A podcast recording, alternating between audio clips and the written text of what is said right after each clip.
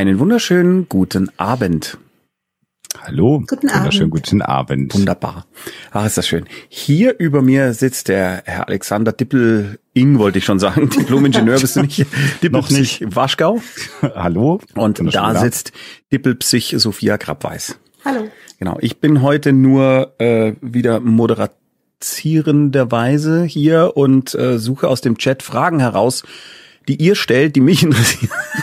Nein, äh, von denen ich denke, von denen ich denke, äh, dass sie der Allgemeinheit irgendwie dienlich sind. Äh, ah, Spessartmart schreibt gerade schon, kann ich das als Fortbildung anerkennen lassen? Äh, selbstverständlich. Ja, bestimmt. Natürlich. Wir könnten tatsächlich einmal mit der Psychotherapeutenkammer drüber reden und dann könnten wir uns das vielleicht so, lassen wir das. Ja, ganz schnell lassen wir uns das. Ich habe, ähm, äh, ich habe, warte mal, wo habe ich denn? Hier hatte ich doch gerade eben, habe ich doch gesagt, ich hatte so eine schöne Nachricht, Eine Frage hat äh, eine Frage, ja, und zwar gibt es einen Namen dafür, wenn einen Rechtschreibfehler wahnsinnig stören. Fangen wir mal einfach an.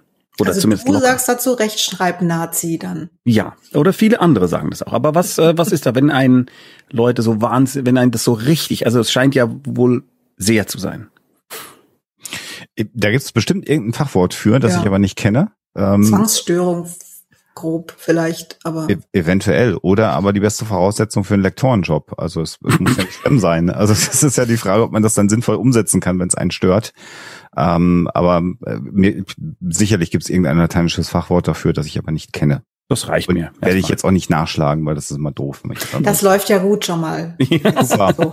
Hast du gut gemacht, Tommy. Ja, sehr Wer gerne. beim Ähm, nächsten Mal, du noch so irgendwas? Ich habe noch was. äh, Ja, Ja? schön. Ah, sag mal, was Wunderbar. ist hier eigentlich los? Diese Aggression, was macht das mit euch, dass ich hier?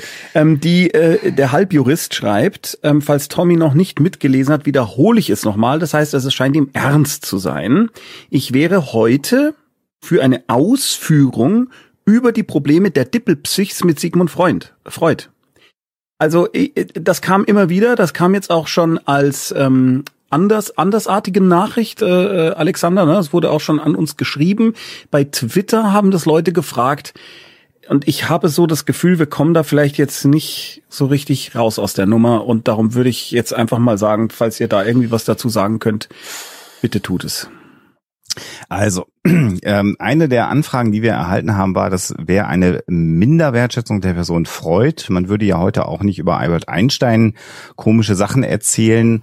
Und es gibt einen ganz entscheidenden Unterschied und diesen Vergleich höre ich ganz, ganz oft immer, dass man sagt, naja, wieso, wieso äußerst du dich despektierlich über Freud? Der hat doch dein Fachgebiet begründet äh, und kein Physiker würde sich über Albert Einstein lustig machen. Der hat ja auch komische Dinge gesagt und getan.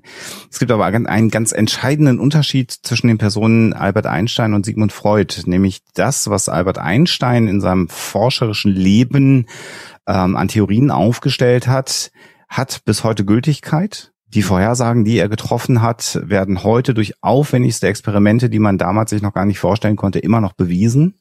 Das heißt, das, was äh, Einstein als Theoriegebäude aufgestellt hat, hat bis heute Gültigkeit und ist immer wieder äh, belegt worden. Natürlich ist dieses Theoriegebäude auch erweitert worden, das ist völlig klar, ähm, weil sich natürlich die Physik eine weiterentwickelnde Wissenschaft ist, wie glücklicherweise fast alle Wissenschaften, äh, kann man ja sagen. Ähm, aber die, die Grundpfeiler, die Albert Einstein gesetzt hat, äh, die sind bis heute da und die sind nicht negiert worden. Umgedreht ist es allerdings so, dass Sigmund Freud tatsächlich der Erste war, der sich mit der Psyche beschäftigt hat, der Menschen mit psychischen Erkrankungen oder Störungen ernst genommen hat, der Gründe dafür gesucht hat, der im Grunde genommen Gründer der Psychotherapie ja auch war, das ist alles richtig. Aber das gesamte Theoriegebäude von Sigmund Freud, was er aufgestellt hat, ist heute eben nicht belegt. Das ist äh, anekdotische Evidenz, die wir da haben.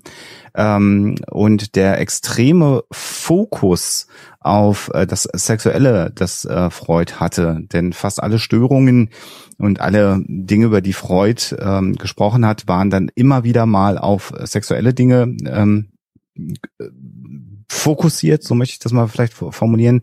Der Begriff der Hysterie oder dass jemand hysterisch ist, ist zum Beispiel einer der Begriffe, die Freud ähm, geschaffen hat. Und was waren hysterische Frauen in dem Fall tatsächlich? Das war eher eine weibliche Störung. Ähm, ich will gar nicht genau so beschreiben, worum es ging, aber die Therapie, die er hatte, war Masturbation. Dann würden Frauen weniger hysterisch sein. Das war so ein Ansatz, den Freud vertreten hat. Und heute wissen wir, so ganz einfach funktioniert es vielleicht nicht. Das heißt, äh, Sigmund Freud ist sicherlich der Begründer der Psychotherapie. Das ist völlig richtig und hat sehr, sehr viele Dinge angestoßen, hat auch Dinge in die Gesellschaft hineingeholt, hat begonnen, über psychische Störungen zu sprechen. Aber ähm, und das kann man wertschätzen, aber eben die Entwicklung in der Psychotherapie, die es bis heute gegeben hat in einer langen Tradition, äh, ist eine komplett andere. Und äh, wenn wir uns die analytische Psychotherapie oder die psychologisch von, äh, tiefenpsychologisch fundierte Psychotherapie anschauen, die ja im Grunde genommen aus der Freudschen Schule stammen, sind das heute auch komplett andere Therapieansätze als das, was Freud damals propagiert hat. Und insofern ähm, finde ich, man kann das wertschätzen, aber man sollte Freud anders als Albert Einstein aus den genannten Gründen nicht auf einen Sockel stellen, sondern man muss ihn da auch kritisch beäugen. Genauso ein anderes Beispiel, was man ähnlich betrachten kann, wäre äh, jemand wie Herr Luther, ähm, wo man ja sagt heute, das ist ein Antisemit gewesen, der hat sehr viel antijüdisches Zeug erzählt, was äh, komplett richtig ist und das muss man auch natürlich so benennen. Umgedreht hat Luther aber auch eine Ablösung von der katholischen Kirche und sehr viel für die Aufklärung eine freie Gesellschaft getan. Das sind die beiden Dinge, die man natürlich gegeneinander abwägen muss. Ähm, und insofern für die Psychologie als Naturwissenschaft, um es nochmal auf den Punkt zu bringen, hat Freud im Grunde genommen heute überhaupt gar keine Bedeutung mehr. Das muss man ganz klar so formulieren, sondern das ist jemand, der die Psychotherapie, die Psychoanalyse, das war ja das, was er geschaffen hat, in die Gesellschaft gebracht hat. Aber für das Fach Psychologie heute, so wie es an den Universitäten gelehrt wird, hat er außer einer historischen Note in der Einführungsvorlesung eigentlich keine Bedeutung mehr. Was soll man da jetzt noch? Ja, dem habe ich sowas von gar nichts hinzuzufügen. Und ja, vielen, das ist, vielen Dank, Alexander. Das ist immer noch alles sehr knapp, das weiß ich. Und es gibt Menschen, die sich sehr intensiv mit dem Leben von Freud äh, beschäftigt haben. Aber ich glaube jetzt, dann würden wir das nicht alle bekloppt, sondern äh, die sieben äh, Wunder Sigmunds Freuds nennen im Podcast. Das die sieben Wunder, das klingt so ein bisschen wie so eine, eine Mischung aus einem, eine Mischung aus einem ähm, Hongkong-Actionfilm und irgendwas, was man zu essen bestellen kann. Oder? Das sind auch die acht, diese sieben doch, Köstlichkeiten oder sind es nicht acht? Sind es nicht acht Kostbarkeiten? Ich, ich weiß es keine Ahnung. Der, der Chat wird es uns gleich sagen. Ähm, Olsome Ovo fragt, Könnt ihr vielleicht ein bisschen was zum Thema Burnout sagen? Was sind eurer Meinung nach Zeichen, dass es Zeit ist, sich Hilfe zu suchen? Sophia, gibt es da irgendwas, was du da beitragen kannst? Zeichen, sich Hilfe zu suchen, das kann man so ganz allgemein sagen. Wenn du überlegst, ob du Hilfe bräuchtest, ist wahrscheinlich ein Zeitpunkt, wo du Hilfe suchen solltest, tatsächlich. Also das mhm. ist ja, also ein Zeitpunkt, sich Hilfe zu suchen. Ich bin ja immer dafür, sich so früh wie möglich Hilfe zu suchen, aber natürlich hat da jeder eine, eine, eine Schwelle zu sagen, nee, will ich nicht oder wo, wo denn hin und ach, ist mir jetzt zu viel Arbeit. Aber ähm, wenn du drüber nachdenkst, bin ich jetzt schon in einer Situation, wo ich Hilfe brauche, dann würde ich sagen, frag jemand, der sich auskennt.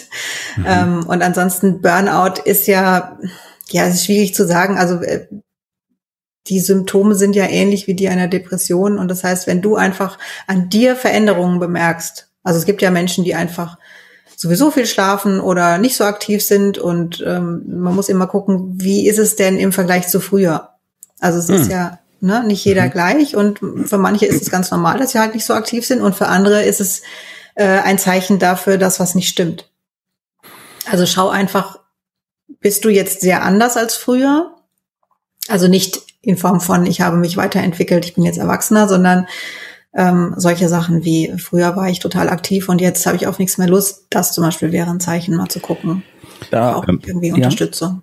Alexander, willst du noch was addieren? Äh, ergänzend, also das natürlich genauso wie Sophia sagt, was man sich noch anschauen kann, ist natürlich, dass man guckt, was sind ähm, Stressoren ist so ein Fachwort, also was sind Dinge, die mich, die mich stressen, die, die dazu führen, dass es mir nicht gut geht. Das können ja unterschiedliche Dinge sein. Das kann eine familiäre Situation sein, extern, also äh, Eltern, Schwiegereltern, die einen stressen. Das kann die eigene Familie sein, ähm, nicht? Also wenn man äh, zum Beispiel frische Eltern äh, ist und wenig Schlaf bekommt. Das kann ein sehr, sehr großer Stressfaktor sein, nicht genügend Schlaf zu bekommen. Klassischerweise denkt man bei Burnout dann auch immer an Arbeit, aber es kann ja auch das Studium sein, ähm, was ein großer Stressor ist, dass man mit irgendwas nicht klarkommt, dass man mehr Zeit braucht oder die Kombination aus Studium und irgendwelchen Nebenjobs, damit man über die Runden kommt. Also da muss man auch nochmal schauen, was, was, was ist eigentlich ein Stressor, den ich habe? Und äh, wenn es mir nicht gut geht, kann ich erstmal selber da an diesen Stressoren was ändern, kann ich da was machen. Das wäre für mich immer der erste Schritt. Und wenn man aber schon gedanklich an dem Thema Burnout dran ist, dann mhm. ist es mhm. genauso wie Sophia sagt, dann wird es eigentlich idealerweise Zeit, sich jemanden zu suchen, der einen berät. Und da kann dann natürlich äh, versuchen, Psychotherapie anzustreben, aber gerade wenn es auf einen beruflichen Kontext geht, gibt es eine ganze Reihe von Coaches, die da auch inzwischen einen sehr, sehr guten Job machen, die so Berufscoaching machen. Ähm, die können auch äh, sich äh, kümmern, wenn es um Mobbing geht, das kann ja auch furchtbar stressig sein, wenn man einen Betrieb hat und man hat jeden Tag Bauchschmerzen, wenn man da hingeht, weil alle Leute doof sind. Und da muss es noch nicht mal eine Psychotherapie sein, wenn es der berufliche Kontext ist, und dann kann man auch mal zu einem Coach gehen und das kann auch sehr helfen. helfen. Da, da müssen wir, glaube ich, zum Thema ja. ja. ja. Ja, genau, Sophia, das hatte ich mir schon gedacht. Sag. Äh, ja, also alles richtig, stimmt. Ähm, bei Coaches äh, klingen bei mir so die Alarmglocken, weil sich ja, äh, das ist ja kein geschützter Beruf. Also keine geschützte Bezeichnung. Das heißt, äh, jeder kann sich Coach, Spezialist, Speaker, Mentor, wie DJ und nennen. Model nennen. Genau, zum Beispiel auch. Das, ist ein guter Hinweis. Es gibt so Rankings von Berufscoaches für verschiedene ähm, Städte. Da sollte man sich mal so vier, fünf, sechs, sieben, acht Ranking-Seiten genau. angucken. Wenn einer da immer ganz oben auf allen Ranking-Seiten dabei ist, und das sind zum Teil auch unabhängige Rankings, dann sollte man vertrauen und nicht das Telefonbuch aufmachen, C, Coach und dann den ersten anrufen. Das ist sehr gut, das dass du das sagst. Ja. Ähm, Gibt es das eigentlich noch? Ich weiß das gar nicht. Gibt doch, doch, doch. Ich habe letztens äh, habe ich Telefonbücher gesehen. Okay. So einen ganz großen Stapel. Also ein Rudel äh, auf dem, auf, am was keiner wollte. Es stand, ich glaube, bei euch im, der, im Münchner Hinterland auf den Wiesen. mitnehmen und niemand wollte die haben. Äh, übrigens, ähm, dann schreibt äh, dazu passend, finde ich, Alternativ-Account. Alternativ-Account. Woran kann man erkennen, dass man eventuell ernsthaftere Probleme hat im Gegensatz zu Niedergeschlagenheit wegen der Corona-Situation? Ich muss aktuell gefühlt mindestens die Hälfte meiner Energie darauf verwenden, nicht ständig zu heulen und frage mich, ob das nur wegen der Abgeschiedenheit durch Lockdown ist oder ob der Lockdown nur dafür gesorgt hat, dass was Tieferes rauskommt. Das finde ich eine sehr spannende Frage. Das stellt sich mir tatsächlich als allererstes die Frage, ist das wichtig? Also wichtig wäre mir jetzt, wenn ich in einem Gespräch mit dir wäre, was ich leider so jetzt nicht bin, ähm, zu gucken, wie geht's dir? Wie fühlst du dich? Und dann ist es doch egal, warum. Also offensichtlich geht's dir im Moment wirklich schlecht und du bist extrem gestresst und dann ist es doch wurscht, was so. der meinst, Auslöser ist jetzt mhm. für mich, sondern dann ähm, sollten wir irgendwie eine Idee haben, was kannst du machen, damit es dir besser geht. Also ich habe jetzt an deiner mhm. Frage, die klingt für mich jetzt so ein bisschen, als wärst du beruhigt, wenn es wegen Corona wäre, weil dann äh, hast du einen klaren Grund und dann kannst du sagen, okay, das ist jetzt nur deswegen und das geht dann ja wieder weg, wenn Corona weg ist oder so. Ähm, mhm, verstehe. Das, das spielt das heißt, bestimmt mit rein, aber wenn es dir im Moment so schlecht geht, dass du, dass du wirklich leidest, dann such dir Hilfe. Mhm. Und dann ist es, finde ich, egal, warum das so ist. Das heißt, äh, ich verstehe das jetzt so rum, dass wenn man jetzt sagt, ja, Corona ist ja nur der Auslöser und Corona ist dann weg, dass dann diese Hoffnung offensichtlich jetzt hier besteht von äh, vom Alternativaccount, dann ist es ja weg. Das kann ja auch gut sein. Also ich hm. gehe davon aus, dass wenn jetzt, äh, wenn jetzt jemand käme und würde sagen, haha, äh, April, April oder Corona wäre weg, dann würde es dir natürlich besser gehen. Ich glaube, dann würde es mir nicht gut gehen, wenn jemand sagt, übrigens. Also dann würde es ja auch anderen schlecht gehen. Späßle gemacht. Ist alles Quatsch. Okay, es war ein schlechtes Beispiel. Aber ähm, ja, also ohne Corona würde es dir auf jeden Fall besser gehen. Mhm. Das, mhm. Davon gehe ich auch aus. Aber ähm, im Moment ist Corona da und im Moment geht es dir sehr schlecht. Mhm. Und ähm, dann schau doch einfach, was du tun kannst, ob du dir irgendwo Unterstützung suchen kannst. Das muss ja nicht jedes Mal eine Therapie sein, so wie Alexander auch schon sagt. Das kann auch ein guter, erfahrener Coach sein. Das kann auch sein, dass es einfach vielleicht gut tut, in einer Facebook oder sonst was Gruppe sich auszutauschen oder vielleicht doch öfter mal mit einer Freundin zu telefonieren oder mhm. ich sage das immer wieder gerne, weil das bei vielen Menschen nicht im Kopf ist. Die Telefonseelsorge ist wirklich eine ganz tolle Sache, weil da rund um die Uhr jemand ist. Du bist anonym, niemand will deinen Namen oder sonst irgendwas wissen und es sind ausgebildete Menschen da und die hören dir zu. Äh, genau, also eine Intervention muss jetzt ja nicht erst im April stattfinden, wenn es dir nicht gut geht. Und die Frage, ob du jetzt gerade in einer depressiven Phase bist, wenn es denn eine Depression ist, ähm, oder eine richtige depressive Erkrankung, die dann auch jemand so diagnostizieren würde, macht ja keinen Unterschied, weil die Symptomatik mhm. aktuell für dich genau die gleiche ist. Und wenn du sagst, dass du sehr viel weinen musst und dass es dir nicht gut geht, wäre jetzt so eine spontane Frage, die ich dir als nächstes stellen würde, wäre, ob du vielleicht auch schlecht schläfst. Das würde sich ganz gut dann immer zusammenfügen. Das ist ganz häufig der Fall. Oder man schläft ganz viel. Also beide Versionen gibt es und beides hemmt einen natürlich in seinem Leben. Und dann ist es genau wie Sophia sagt, also gar nicht erst warten, wenn es blöd ist, dann was dagegen machen. Und vielleicht auch, äh, auch das habe ich inzwischen immer wieder erlebt, dass man jetzt so in, mit so einem Alternativ-Account hier in so einer Sendung sich äh, öffnet und das mal schreibt. Aber wenn dann mal eine Freundin anruft und sagt, wie geht's dir, dann sagt man, nö, total gut. Also ist ein bisschen hm. nervig, aber mir geht's eigentlich, ja, alles gut. Wie ist es denn bei dir? So, und dann, also wenn du Menschen in deinem Umfeld hast, denen du vertraust, mit denen du äh, sehr eng bist, dann kannst du das auch mal sagen, dass es dir schlecht geht und du kannst das mal jemandem erzählen. Allein das hilft schon, wenn du es nicht schon getan hast, mal zu sagen, ich muss irgendwie jeden, jeden Tag fünfmal weinen, weil ich das alles so schrecklich finde. Dann hat man so ein bisschen die Last von den eigenen Schultern runtergenommen. Also Alternativaccount schrieb dann nochmal, ich weiß nicht, ob es ernster ist oder nur der Situation geschuldet, aber ich glaube, das ist damit beantwortet. Wenn es dir schlecht geht, dann hast du festgestellt, also es geht dir schlecht ich finde, das klingt schon ernst, was du ja. da beschreibst. Ja. Und also dann muss es nicht schlimmer werden und man ja. muss dann auch nicht warten. Also wir wissen ja alle noch nicht so genau, wie schnell das jetzt alles mit dem Impfen geht und bis wann alles wieder auf normalem Status ist, aber so April, Mai ist es wahrscheinlich und warum solltest du jetzt noch vier, fünf Monate warten müssen? Hier kommt was Interessantes, was ich auch äh, immer falsch mache, aber das ist überhaupt kein äh, also das passiert Jetzt öfter. Bin ich gespannt. Ja, äh, der Unterschied zwischen Psychiater und Therapeuten. Da schreibt Cat Blues dazu noch, ein Therapeut kann dir nichts verschreiben, ein Psychiater ist dafür da, dir was zu verschreiben. Zu verschreiben. Das stimmt so auch nicht, oder? Das Alexander, du kannst das so schön erklären. Also psychologische Psychotherapeuten sind Menschen wie Sophia und ich, Diplompsychologin oder auch äh, Psychologen mit anderen Abschlüssen inzwischen, die eine Psychotherapie-Ausbildung gemacht haben und dann Psychotherapie anbieten. Mhm. Was psychologische Psychotherapeuten nicht können, sind Medikamente verordnen. Das ist in Deutschland so nicht vorgesehen. Mhm. Das können nur Ärzte. Ähm, dass nur ein Psychiater Medikamente verschreibt, ist nicht ganz richtig. Ähm, es gibt auch sehr häufig die Konstellation, dass ein psychologischer Psychotherapeut mit dem Hausarzt, wenn man denn einen regelmäßigen hat, zusammen diese Therapie begleitet und betreut und dann kann der Hausarzt die entsprechenden Medikamente verschreiben und wenn es richtig gut läuft, spricht er auch mit dem psychologischen Psychotherapeuten man gleicht sich miteinander ab, ob denn die Medikation auch was bringt, denn nicht jedes Medikament hilft unter Umständen immer sofort. Mhm. Weiterer Punkt, warum das wichtig ist, ganz kurz noch den Punkt, ja. dass er einmal vollständig ist. Ähm, äh, es gibt äh, gerade was, wenn man sagt, ich fühle mich so depressiv, ich bin müde, antriebslos, es gibt körperliche Ursachen dafür. Das muss nicht immer was sein, was, was mit der Psyche zu tun hat. Äh, Schilddrüse zum Beispiel, das muss man immer auch einmal untersuchen. Auch deswegen macht es Sinn, immer wenn man eine Psychotherapie beginnt, sich einmal ordentlich vom Arzt, vom Hausarzt durchchecken zu lassen.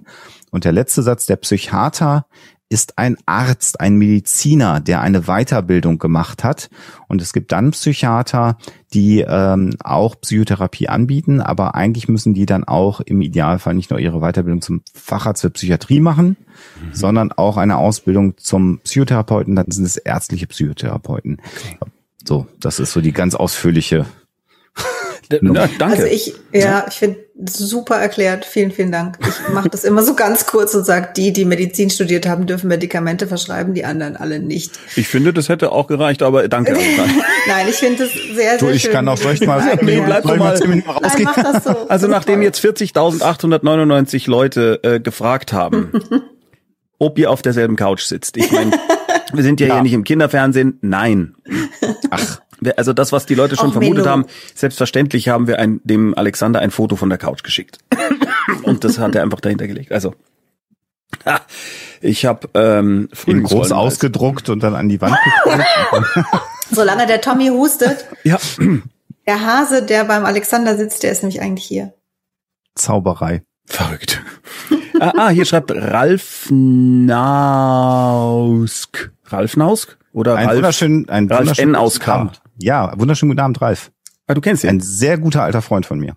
Der schreibt, Telefonseelsorge ist gleich Seelsorge ist gleich Kirche. Was macht der Atheist und was ist deren Qualifikation? Was ist deren Qualifikation? So rum, nicht die, die äh, Qualifikation Was? des Atheisten, sondern der Kirche, nehme ich jetzt mal an. Aber das stimmt so nicht. oder? Also es ist Seelsorge? nicht, also Seelsorge ist kirchlich, das stimmt. Ähm, ich, ja, aber ich habe zum Beispiel auch während meines Studiums dort gearbeitet und eine Ausbildung gemacht. Äh, da war ich schon nicht mehr in der Kirche. Also die, das, du musst nicht in der Kirche sein, um dort arbeiten zu können, Ach so. sondern die gucken nach anderen Dingen. Genau, also die Dank. Träger sind meist Kirchen äh, äh, dieser Telefonseelsorge, aber es wird dir niemand äh, äh, im Gespräch sagen, du musst Rosenkränze beten, damit es dir besser geht oder nach deinem Vertrauen zu Gott fragen. Da kann man auch so ein Gespräch mit, eröffnen, sogar mit ähm, äh, ich bin Atheist, wenn man das unbedingt möchte. Sondern da sitzen, wie du schon sagst, äh, Psychologen, äh, Sozialpädagogen, zum Teil auch fertig studierte Menschen. Also nicht Pfarrer. Nein, Da sitzt vielleicht auch mal ein Pfarrer, Mal. aber der sitzt da nicht als Pfarrer, sondern als jemand, der bei der Tele Telefonseelsorge arbeitet. Also Und die Sektenberatungen liegen ja übrigens auch in Deutschland in, der, in, in, in Hand der evangelischen Kirche und die machen ja auch einen guten Job. Und also insofern nicht, nicht zu kritisch sein. Also dass das die Telefonseelsorge, das ist eben unter anderem deswegen kirchlich, weil die Kirchen das finanzieren, muss man ganz einfach sagen. Mhm. Das, ist, äh, das muss ja irgendwie, also die Leute, die da arbeiten, arbeiten zwar, äh, ich würde sagen, zu 80 Prozent da ehrenamtlich, aber eben nicht alle und irgendwie muss es auch organisiert werden und das da unterstützt eben die Kirche. Ähm, Dani, äh, Alternativaccount schreibt gerade, danke für die Antworten und sorry für den Alternativaccount. Ich wollte die Fragen anonym stellen, das ist total okay. Da musst du Ja klar, okay. logisch. Nein, Das ist nur ein sehr stellen. lustiger ähm, Titel, einen Alternativaccount Alternativaccount zu nennen. Und Ich finde es einen sehr, sehr, sehr guten Namen ja, ich auch. So. und das ist völlig okay. Ja. Eieiei. Äh, es gibt so viel. Warum Äh, sagst du hoi, hoi, hoi? ja, weil hier natürlich auch untereinander jetzt natürlich, was ja sehr schön ist, sich wieder äh, ausgetauscht wird. Es gibt keine Fragen mehr. doch, doch, doch, doch. Wir sind nur wieder hoffnungslos hinten dran. Was denken die beiden Psychologen zu dem Nichtreden, Tabuisieren über andere psychische Störungen? Depressionen sind nur die zweithäufigste Störung. Dennoch merke ich, dass seltener über die häufigeren Angststörungen, Abhängigkeitserkrankungen, Platz drei der Häufigkeit, sagt er, und Zwangsstörungen, vierter Platz gesprochen wird. Was denkt ihr dazu? Also so, als wären Depressionen hip oder wie ist das jetzt? Also ist das tatsächlich? Also das das- mein, also ich erlebe das jetzt nicht so, Hm. muss ich sagen, sondern ich, ähm, also ich höre oder lese relativ viele, die sich dazu äußern, dass sie eine Angststörung haben oder Panikattacken oder so. Also das, also mein Eindruck ist das jetzt nicht. Ich, bei Zwangsstörungen habe ich jetzt eher das Gefühl, da wird ein bisschen weniger drüber gesprochen, aber also erlebe ich nicht so, deswegen habe ich jetzt da auch keine Erklärung dafür, ehrlich gesagt. Also ein, es gibt einen Unterschied äh, von, von Depressionen äh, zu anderen psychischen Erkrankungen. Da muss man einfach das mal auch beim Namen nennen. Also eine Major Depression ist eine tödliche Erkrankung. Ähm, deswegen äh, finde ich es insbesondere wichtig, dass äh, auch über Depressionen aufgeklärt wird, immer wieder. Ähm, denn äh, bei einer wirklich ausgeprägten Depression äh, steht der, der Freitod am Ende. Deswegen ist diese Krankheit sehr, sehr, sehr tückisch. Und das ist dann nicht jemand, der sein Leben nicht im Griff hat, sondern es ist eine Konsequenz der Erkrankung. Es wird gerne nicht so dargestellt, wie es ist. Deswegen äh, finde ich es mal wichtig, äh, frühzeitig zu sagen, wenn du das Gefühl hast, du hast irgendwas Depressives, such dir Hilfe, weil dann kann man da noch helfen. Äh, ansonsten äh, machen wir jetzt zum Beispiel hier unsere gemütlichen Abende, die wir ja wahrscheinlich noch ein paar Monate, Jahre weiter so machen werden. Und da werden wir natürlich auch über Angststörungen reden. Ähm, ich habe ja schon mal, glaube ich, in der letzten Sendung den Begriff Komorbide benutzt, also dass psychische Erkrankungen zusammen auftreten ähm, und selten so eine ganz reine Lehre gibt. Und Angsterkrankungen sind auch etwas ganz, ganz Tückisches, weil Angsterkrankungen, wenn sie ganz blöd laufen, Menschen sehr einsam machen, weil sie sich nicht mehr vor die Tür trauen zum Beispiel. Das ist ganz, ganz schlimm. Auch Menschen, die jetzt gerade ähm, Angst haben, sich anzustecken. Wir haben ja auch so eine so ein, so ein, so ein Klima der Angst im Moment so ein bisschen in unserer Gesellschaft. Ich habe das ja selber am Anfang der Pandemie bei mir auch erlebt, dass man so denkt, ähm, setze ich meine Ringe jetzt ab, wenn ich einkaufen gehe, weil dann kann ich mir besser die Hände waschen, wenn ich nach Hause komme, dann mhm. ist da mhm. kein Virus unter den, also so mhm. Dinge, äh, wo man einfach auch sagt, ich bin jetzt besorgt oder ängstlich und will jetzt auch nichts falsch machen, weil ich diese Krankheit nicht bekommen möchte. Das ist natürlich jetzt in der Phase für Menschen mit Angsterkrankungen gerade überhaupt nicht schön ähm, äh, äh, zu sein in, in ihrer Erkrankung. Und Zwangsstörungen ähm, sind immer so schambehaftet. Also auch darüber sollten wir sicherlich nochmal eine Sendung machen, weil viele Menschen sich darüber schämen, dass sie Zwänge haben. Mhm. Ähm, ne, Waschzwänge, das wird ja gerne vertuscht äh, oder dass man die Lichtschalter ständig an und ausmacht. Ähm, das gibt's ja alles. Es wird manchmal in den Medien oder in Filmen etwas überspitzt dargestellt, aber ganz so weit weg von der Realität ist das mitunter nicht. Äh, und dann etwas, ähm, da bin ich ein bisschen demütig geworden. Wir haben irgendwann mal vor vielen Jahren in einem anderen Podcast, den ich gemacht habe, über Zwangsgedanken gesprochen äh, im Rahmen von Zwangsstörungen. Und dann hat jemand hinterher nach der Sendung uns eine Nachricht geschrieben und hat gesagt, Donnerwetter, ähm, jetzt bin ich, weiß ich nicht, Mitte 20 und äh, ich habe immer gedacht, das ist alles völlig normal, was ich mache. Und ich habe jetzt das erste Mal erfahren, dass ich Zwangsgedanken habe und dass oh. ich dagegen was machen kann, dass es gar nicht normal ist und ich leide da total drunter. Ich suche mir jetzt Hilfe. Vielen wow. Dank, dass ihr darüber gesprochen habt, sonst hätte ich das nie erfahren. Also insofern glaube ich, können wir den, den äh, Autoren im Chat, dessen Namen ich jetzt leider vergessen habe, weil ich so viel geredet habe, äh, beruhigen. Wir werden auch über andere Themen noch reden. Aber Depressionen finde ich halt ganz wichtig, weil Menschen im Zweifelsfall sterben daran. Und das finde ich ganz schrecklich. Äh, Bluestorm 144 schreibt, ich hätte tatsächlich eine Frage. Ach was. Verrückt. Meine Azubine ist psychisch krank und hat Panikattacken und Depressionen. Sie ist beim Neurologen und ich nehme an in einer Psychotherapie. Die Corona-Situation ist für sie so belastend, dass die Attacken schlimmer werden. Ich habe jetzt das Problem, dass sie mich privat kontaktiert, wenn sie solche Phasen hat, also auch spät und am Wochenende. Ich leide da darunter bei allem Verständnis. Wie kann ich mich da rausnehmen, ohne ihr zu schaden? Hm. Naja, also eigentlich musst du ja gar nicht da drin sein. Das muss man hm. ja, also ne, du bist, also eigentlich solltest du das auch nicht sein, denn du bist ihr Auszubildender und oder habe ich das also hm. ihr Ausbilder? Sie ist deine Auszubildende, hm. habe ich richtig verstanden? Ne? Er ist der Chef. Ja. Also du kannst nicht diese beiden Rollen vereinbaren. Das, geht eigentlich gar nicht. Also ich meine, ähm, es ist ja nicht so, dass du sie angesprochen hast, äh, sondern sie hat sich bei dir Hilfe gesucht und es ehrt dich sehr, dass du dann sagst, okay, dann, dann äh, unterstütze ich dich da. Aber die Frage ist auch, was kannst du machen? Also was machst du dann, was nicht auch ein guter Freund machen würde oder sonst irgendjemand? Also scheinbar hat sie ja niemanden außer dir. Oder was ist der Grund, warum sie sich an dich wendet? Da Zweifelsfall, weil zugehört wird, oder? Also ich meine. Ja, die, also äh, es scheint so zu sein, als wärst du der Einzige, der ihr zuhören würde. Nehme ich jetzt mal an. Ähm, und äh, du wahrscheinlich auch deswegen jetzt Hemmungen hast zu sagen, ich bin da jetzt nicht mehr, ich stehe da jetzt nicht mehr zur Verfügung, weil äh, wer macht es dann? Also du könntest sie Andererseits merke ich jetzt gerade, sie meldet sich bei dir, du weißt aber nicht, ob sie eine Psychotherapie macht. Also das heißt, über was redet ihr dann? Na, sie ist bei einem Neurologen, steht da, und ich nehme an in einer Psychotherapie. Ja, ist das ja für einen Chef äh, auch okay? Äh, er kann ja nicht jetzt sagen, nein, nein, mal, du kannst als Chef nicht fragen, darfst nicht du auch nicht, ne? Ja. Bist du in der Psychotherapie? Also ist das aber wenn sie so? sich, ja, ja, aber wenn sie sich bei dir dann meldet dauernd und mhm. quasi mhm. über ihre Probleme sprechen möchte, dann kannst du schon zum Beispiel als Chef auch fragen, ähm, ist es okay, wenn ich dich jetzt frage, ob du in einer Therapie mhm. bist oder so.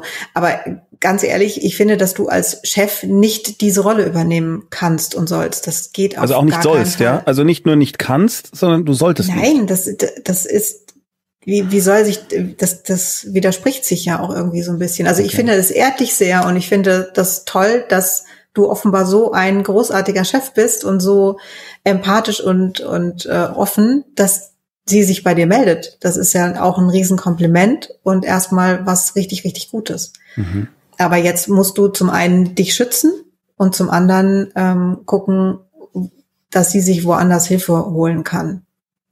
Und äh, äh, also, du hast jetzt gerade zum Schluss gesagt, also auf jeden Fall auf dich selber aufpassen. Du hast dann nämlich ja auch geäußert, dass es jetzt an deine Grenze geht, dass du das nicht mehr kannst. Mhm. Äh, das ist spätestens der Punkt.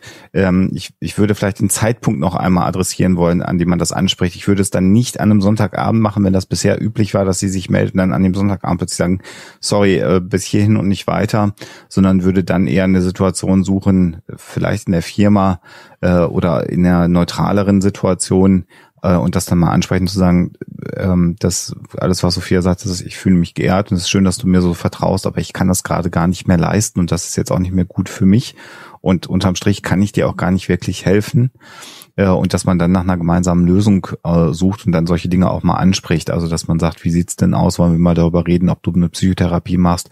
Vielleicht kann man da gemeinsam was gestalten, aber eher auf so einer organisatorischen Ebene genau. und mhm. eben durch durch Freistellung, Krankschreibung und solche Dinge, dass man da dann nicht äh, äh, explizit dauernd nachfragt, kann man das auch sehr unterstützen, dass das nicht schambehaftet ist. Aber du kannst halt nicht die Therapie für deine Angestellte übernehmen. Das funktioniert nicht. Und wie ist das denn? Ähm, also wenn wer, ich glaube, haben wir da schon mal drüber? Nee, da habe ich glaube ich mit Mairi mal drüber gesprochen. Äh, Sag's da, einfach. Äh, ja, dass es sein kann, dass äh, Menschen, die halt eine Depression haben oder irgendwas in der Richtung, dann, wenn sie dann wieder jemanden gefunden haben, den sie sich öffnen und dann äh, stark bemitleidet werden, dass das eigentlich gar nicht unbedingt immer hilfreich sein muss, sein kann, aber nicht muss, sondern vielleicht es sogar noch stärker macht, weil das dann sozusagen dieses Ding ist, womit die Person sich vermeintlich Aufmerksamkeit, Liebe oder irgendetwas einholt, indem sie leidet. Das kann schon sein, käme jetzt auch so ein bisschen auf die Persönlichkeit an. Mhm. Also das klang jetzt für mich nicht unbedingt so, aber mhm. das ist natürlich auch möglich. Aber ähm, da, da muss man jetzt schon aufpassen, nicht, dass man jetzt bei jemandem, der sich öffnet, denkt, haha, der will doch nur Aufmerksamkeit. Ja, also das sind um wirklich Willen, sehr, nein, sehr spezielle und nicht. ich glaube auch eher seltene Fälle, wo vielleicht noch eine Borderline-Störung obendrauf kommt oder, oder irgendwas anderes noch dazu kommt, okay. dass sich da, dass sich das dann so hochschaukelt und es passieren kann, dass jemand dann immer mehr äh, irgendwelche Störungen äh, äußert, weil das eben die Möglichkeit ist, mit jemandem anderen in Kontakt zu treten. Aber ah Okay. Das ist jetzt, würde ist das alles da, kompliziert. Würde ich jetzt ja, da, ja. glaube ich, nicht so sehen, aber ich ja. denke auch, ne, wenn, wenn du als Chef dich dann am Montag irgendwie mit ihr hinsetzt und sagst, pass auf, ähm, lass uns doch auch eben zusammen gucken, wo kannst du dich sonst hinwenden. Also du musst ja dich äh, nicht nur abgrenzen, sondern dich auch entlasten und das wird wahrscheinlich nur gehen, wenn du sie irgendwie so ein bisschen aufgehoben weißt also, ne, wie Alexander sagt, da kannst du helfen. Du kannst auch sagen, äh, sollen wir jetzt irgendwie mal gucken, wo kannst du anrufen, wo kannst du dich mhm. melden. Ich finde, sowas kann man schon machen als Chef, mhm. aber äh, Du kannst nicht, nicht und ihr Therapeut sein. Vielleicht noch um das, was Mari angesprochen hat. Also es gibt das schon ein, ein, ein Stück weit. Das ist wirklich aber Einzelfall. Da muss man sehr genau hinschauen. Es gibt natürlich so, das nennt man so stützende Systeme. Also das, äh, äh, das durchaus, da sind dann aber auch schon ganz richtig, wie Sophia sagt, dann immer so auch Anteile von Bindungsstörungen bei den Menschen mit dabei. Stützende Systeme, also das genau. System um die Person rum. Genau, dass die dich stützen und damit dann aber auch vermeiden, dass das eigentliche Problem angegangen wird, das eigentlich psychische Problem. Also wenn ich immer alles nach außen lagere und ein System von Menschen um mich herum habe, also abstrakt formuliert, was mich dann trotzdem stützt und äh, auch keiner mal, ich will jetzt nicht sagen böse konfrontiert, aber auch das mal anspricht und sagt, ich glaube, wir können dir eigentlich alle gar nicht mehr helfen, sondern mhm. du müsstest jetzt äh, vielleicht nochmal anders dich umgucken. Ähm, das ist so ein bisschen das, was Mairi äh, gesagt hat, das funktioniert. Und das ist bei Depressionen noch so eine andere Geschichte. Ähm, das erleben wir, und da wird es dann sofort ganz transparent bei alkoholkranken Menschen zum Beispiel, wo ah. alle wissen, dass jemand immer betrunken ist, aber alle helfen mit beim Vertuschen und weißt du, dann mhm. ist der Ehepartner betrunken, die Ehepartnerin oder wenn es die Frau ist, der Ehepartner ruft auf der Firma an und sagt, ja, die ist gefallen, die kann auch nicht zur Arbeit kommen mhm. und so. Das sind diese stützenden Systeme, die es dann auch nicht einfacher machen. Mhm. Ähm, das gibt's in seltenen Fällen mitunter auch ähm, bei anderen psychischen Erkrankungen. Also ich glaube, Aber da muss man sehr, sehr genau hingucken. Also war, ich glaube, es war Feld. im Gespräch mit Mari. Ich glaube nicht, dass Mari den, das Thema aufgemacht hat, aber ich weiß nicht mehr genau. Nicht, ja. dass das jetzt äh, genau. Nord, kommt, aber Nordsternchen 84 schreibt Guten Abend. Danke, dass ihr euch die Zeit nehmt. Gerne. Sehr gerne. Könntet ihr vielleicht mal auf das Thema Klinik und Tagesklinik eingehen? Das Thema hat einen schlechten Ruf. Es schreckt viele ab, wenn ihnen nahegelegt wird, weil sie meinen, dass sie ja nicht verrückt sind. Dabei hat das nichts damit zu tun. Mir zum Beispiel hat das sehr geholfen. Äh, genauso. genauso. genauso. Also, also deswegen, so kann man das sagen. Diese, wir sind ja alle bekloppt äh, in ja. unterschiedlichen Ausprägungen ja. und gerade eine Klinik oder Tagesklinik, äh, was, was ist das? Man kann das auch anders formulieren und das machen viele Patienten auch gerade in Bezug zum Arbeitgeber. Haben wir gerade schon gesagt, die fahren dann auf Kur. Also und das kann man auch genauso vermitteln und was passiert ist eben, dass man da Gruppentherapie hat, Einzeltherapie. Also ich spreche jetzt mal von einer psychosomatischen äh, Klinik, so nennen sich die. Und da hat jeder auch ein Zimmer, mitunter hat man ein Doppelzimmer, aber man hat halt seine Therapiesitzungen, man hat Entspannungssitzungen, man macht Sport, äh, auch das tut gut in, in vielen Belangen. Und ansonsten hat man aber auch Freizeit und geht dann an dem Ort, wo die Klinik ist, in die Stadt und geht abends auch mal ein Eis essen oder was auch immer. All das mhm. ist möglich. Ähm, und das hilft natürlich, weil da intensiv äh, jemandem geholfen wird bei seinen Problemen und man ist auch ein Stück weit mal raus aus der Mühle. Und mhm. also bei Burnout liegt das sofort auf der Hand. Also, ne, also eine Burnout-Therapie äh, um, um 18 Uhr, wenn du aus dem Büro rauskommst, ist vielleicht nicht so effektiv, als wenn du mal drei Wochen lang eben nicht arbeiten gehst, sondern auf mhm. Kur bist und dann kümmert sich jemand um dich. Äh, da ist es sofort so. Und bei Depressionen oder auch Angsterkrankungen oder Essstörungen ist es genauso. Das sind ja keine Dinge, die mit dem Fingerschnipp und einer Pille weggehen. Und das ist aber häufig ein guter Ansatzpunkt, um sagen wir mal, sehr intensiv und sehr eng und sehr gut in, in, in eine Therapie äh, reinzukommen und so ein Wendepunkt, wo man dann plötzlich auch feststellt, ich bin nicht alleine. Auch das ist so ein Aspekt. In der psychosomatischen Klinik ist man meist äh, so störungsorientiert in Teams. Da gibt's dann andere depressive und andere ängstliche Menschen und andere essgestörte Patienten. Und quasi ab dem ersten Tag morgens in der Vorstellungsrunde sieht man, guck mal, hier sitzen 20 Leute, denen geht's genauso wie mir. Ich bin gar nicht verrückt, mhm. sondern es gibt andere Menschen. Und allein das äh, macht was mit einem und ist total gut, dass man das erkennen kann. Weil halt alle bekloppt sind. So ja. ist das. Katharina. Also, und ich finde, ja. ich finde noch wichtig, äh, dass das ist nicht so, dass du in eine Klinik gehst und danach ist alles gut, sondern der Klinik mm -mm. ist so, wie Alexander sagt, das ist der Wendepunkt, das ist so ein, ein Anfang, wo man sagen kann, so, ich, ich setze jetzt mal alles auf Null, ich bin jetzt woanders äh, und ich fokussiere mich jetzt nur darauf, dass ich jetzt wieder stabilisiert werde und ähm, ganz oft ist es auch so, das ist da so ein strukturierter Ablauf und mhm. alleine das ist schon hilfreich, dass ich jetzt keine Entscheidung treffen muss, äh, geh, was mache ich jetzt, wo gehe ich hin, sondern da wird halt dir gesagt, so jetzt gehst du frühstücken, jetzt gehst du in die Therapie, jetzt gehst du dahin, jetzt hast du Pause und das ist einfach entlastend für ganz, ganz viele Menschen, egal welche Störung sie haben, dass sie das abgenommen bekommen und mhm. das alles strukturiert ist und sie sich einfach auf was anderes fokussieren können. Die Katharina Dolleschel, ich nehme an, ich spreche es richtig aus, sagt, ich gehe mit Borderline offen um, auch wenn ich von meiner Familie gesagt bekomme, dass ich das nicht tun soll, um zum Beispiel keine Probleme im Berufsleben zu bekommen. Ich denke aber, wenn ich viel darüber rede, das kann man jetzt natürlich so auslegen, wie viel ist viel, äh, hilft das den Leuten, es wahrzunehmen und damit klarzukommen. Vor allem, weil Borderliner oft ja nur als die Anstrengenden, die sich ritzen, wahrgenommen werden. Hm. Mhm. Wenn das bei dir so ist, dass das hilft, dann ist das eine gute Sache. Ja. Ich finde, dem ist nichts hinzuzufügen. Was ist denn da die Gefahr dabei? Also ich könnte mir vorstellen, weißt du, wenn man sagt, ich, wenn ich viel darüber rede, da kriege ich natürlich na, viel darüber reden ist für viel mich klingt was, nach zu viel. Ja, für, für ja? mich natürlich sofort nach zu viel. Warum ja. kann ich dir jetzt auch nicht genau sagen, aber das ist vielleicht ich, der ich jetzt weil viel für dich immer zu viel weil ist. Weil viel für mich immer zu viel ist, außer bei Sachen, von denen ich viel haben will. Lego. ja, also ähm, äh, und äh, wenn man sagt, wenn Leute es wahrzunehmen und damit klarzukommen, ist ja was anderes. Eine Information ist jetzt nach meinem Verständnis was anderes als viel drüber reden. Versteht man, was ich meine? Oder ist das jetzt? Mhm. Ja, ich würde ich würde mal sagen, in einer idealen Welt ähm, kann man immer über alles reden. Tatsächlich äh, habe ich mhm. aber auch unschöne Seiten in meinem Berufsleben schon kennengelernt, wo Menschen dann auch stigmatisiert worden sind. Ich habe das, glaube ich, beim letzten Mal schon erzählt.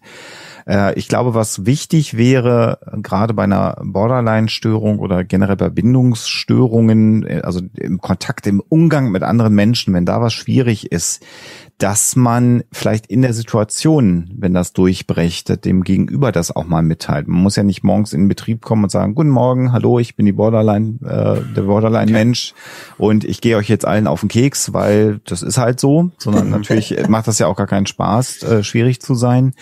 Aber es kann natürlich helfen im Kontext eins zu eins, wenn eine schwierige Situation entsteht, ähm, auch mal dann zu sagen, ich habe ich hab da ein Problem und das ist jetzt vielleicht gerade nicht gut gelaufen, da kann das sehr, sehr hilfreich sein. Ich würde es ehrlich gesagt aus meiner Erfahrung aktuell immer noch im Bewerbungsgespräch mir gut überlegen, sowas zu sagen. Ähm, äh, wir wissen alle, dass es natürlich Gesetze gibt, die Menschen nicht schlechter stellen sollen, aber die Realität ist leider noch eine andere. Ähm, und äh, wir wissen ja auch, dass man zum Beispiel mit einer diagnostizierten psychischen Erkrankung große Probleme hat, Beamter zu werden, was mhm. äh, für Lehrer mitunter sehr schwierig ist. Also wenn Lehrer äh, im Rahmen seiner Ausbildung mal irgendwann die Diagnose Depression bekommen hat, äh, ist es fast unmöglich für ihn noch als, als Lehrer verbeamtet zu werden. Ähm, ist weil das, man, äh, ich, also ich frage das jetzt bewusst äh, provokant, ist das gerechtfertigt?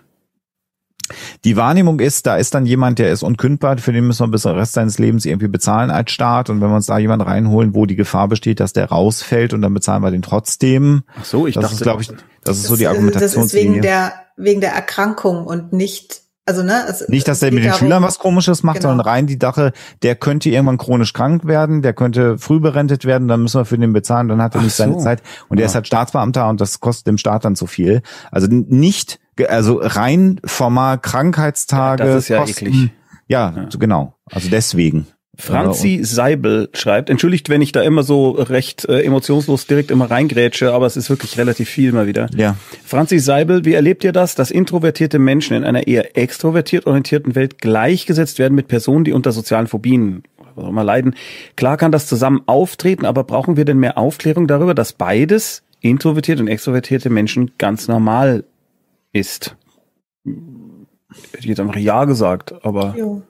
Also ich habe ich hab das so noch nicht wahrgenommen, dass das so ist. Also, mm, jein, also ähm, das kommt, glaube ich, auch immer auf äh, darauf an, in welcher Umgebung befindest mhm. du dich. Mhm. Ne? Also ich, ich habe zum Beispiel festgestellt, dass in der Schule es zum Beispiel introvertierte Kinder ähm, schon allein deswegen äh, schwerer haben, weil sich irgendwann die Noten zur Hälfte aus der mündlichen Mitarbeit zusammensetzen. Und wenn ich vom Typ her einfach so bin, dass ich da eine sehr, sehr große Hemmschwelle habe oder einfach ähm, das nicht so kann, dann bin ich da leistungsmäßig schon in Anführungszeichen benachteiligt. Aber ähm, das ist in einem anderen Kontext dann wieder ganz anders. Also deswegen denke ich, also jeder Mensch, der ein extremes Persönlichkeitsmerkmal hat, wird in Situationen geraten, wo das jetzt halt gerade nicht so gut passt und deswegen sich benachteiligt fühlen oder vielleicht auch tatsächlich benachteiligt sein.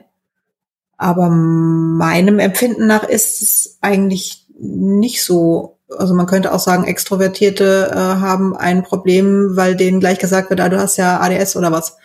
Also mhm.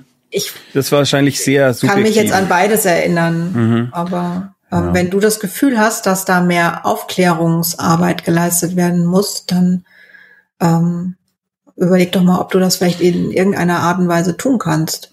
Ja, oder mit sich, also es muss ja dann was mit der Person selbst wohl. Ja, oder einfach mal schauen. Ähm, ich kann mich erinnern, es gibt irgend, es gibt so Comics, die was mit Introvertiertheit zu tun haben. Wenn ich, äh, falls ich irgendwann äh, drauf komme, was es war, vielleicht kann man das beim nächsten Mal als Link reinstellen. Die fand ich großartig, weil die das so schön erklärt haben, wie die Welt für Introvertierte ist. Ähm, und mhm. ich da auch dachte, ach, wie schön, dass jemand was für diese Menschen macht und die sich verstanden fühlen, weil die natürlich oft das Gefühl haben, ich bin alleine, mhm. weil sie eben nicht nach außen gehen mit dem, was Dabei sie gibt's ganz viele, sind. die alleine sind. Dabei gibt's ganz viele. ja. Also das ist natürlich tatsächlich ein Problem von introvertierten Menschen, dass die sich nicht so leicht finden wie die mhm. Extrovertierten. Ist bei mir manchmal auch tagesformabhängig. Also es gibt auch Abende, wo ich irgendwo bin unter Menschen, also jetzt nicht in den letzten neun Monaten, aber es gibt auch so Momente, wo ich auch einfach merke, ich kann jetzt gerade mal nicht so andocken oder ich habe gerade bin müde oder nicht gut drauf oder so, und da kann ich furchtbar introvertiert und furchtbar unlustig und furchtbar still sein. Ähm, und dann ist das auch, auch mal so. Und umgedreht ähm, bin ich da ähm, ähm, bisschen weiter, als ich das früher war, als wir angefangen haben, Hörertreffen zu machen von Huxilla, haben wir dann immer uns getroffen in irgendwelchen Kneipen und dann waren da, weiß nicht, 20 Leute, 30 Leute und ich war dann immer bemüht, mit allen Menschen zu reden. Und da gab es dann auch durchaus mal äh, introvertierte Hörerinnen und Hörer, die zu so einem Hörertreffen gekommen sind oder die im Asperger Autismus Spektrum gelegen haben. Und dann habe ich mit denen versucht zu sprechen. Das war dann eher so ein nicht ausuferndes Gespräch, also nicht unnett, aber es war halt äh, kurz oder es kam nicht so viel oder ich hatte den Eindruck, dass das nicht so richtig in Gang gekommen ist. Und da hatte ich dann am Ende des Abends am Anfang immer so das Gefühl, das ist total schade. Jetzt habe ich, also die kommen extra zu so einem Hörertreffen und die wollen dich kennenlernen, dann sprichst du mit denen und dann kommt aber nicht so richtig in Gesprächen, dann sind die doch bestimmt furchtbar enttäuscht.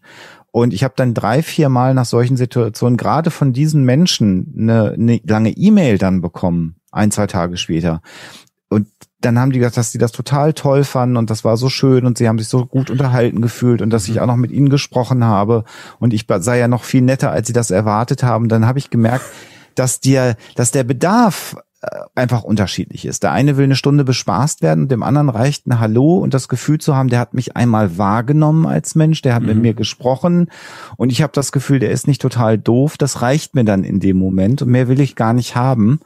Und das hat eine Zeit gedauert, das zu verstehen. Das, damit kann ich besser umgehen und ähm, das habe ich gelernt. Aber man hat manchmal auch selber so Vorurteile, in, in intern gut gemeinte Vorurteile. Ich mhm. muss jetzt jemanden voll kippen, wenn der kommt, damit er glücklich ist. Und manchmal wollen das Menschen gar nicht, sondern die sind mit weniger zufrieden und ein bisschen introvertierter. Ich bleib immer daheim.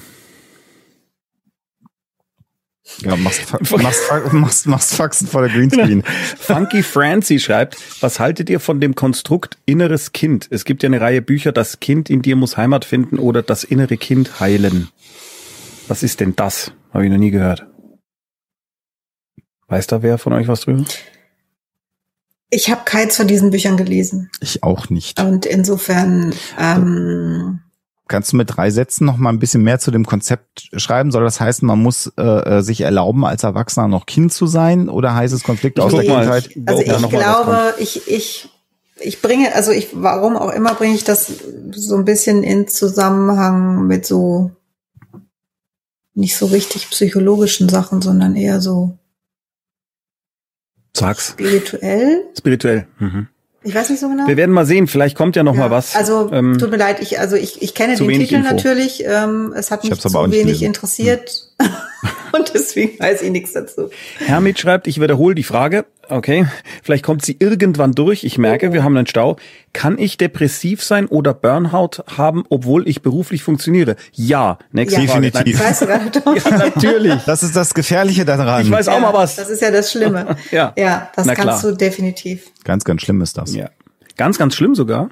Ich finde naja. das ganz, ganz schlimm, weil du bist in dieser Mühle drin und du kannst in diesem Hamsterrad eigentlich gar nicht mehr laufen und du tust es aber trotzdem äh, und häufig ja aus aus aus dem Gefühl heraus äh, ich verliere meinen Job oder oder ich kann meine Familie nicht ernähren, ich kann die Miete nicht mehr bezahlen oder sonst irgendwas und das macht ja diese Situation überhaupt gar nicht besser. Äh, mhm. Und das ja und der Energie, also was du an Energie brauchst, um einen normalen Arbeitstag zu schaffen, das ist immens und mhm. einfach eigentlich unfassbar und trotzdem schaffen es so, so viele Menschen mit Depressionen und Burnout, das hinzukriegen.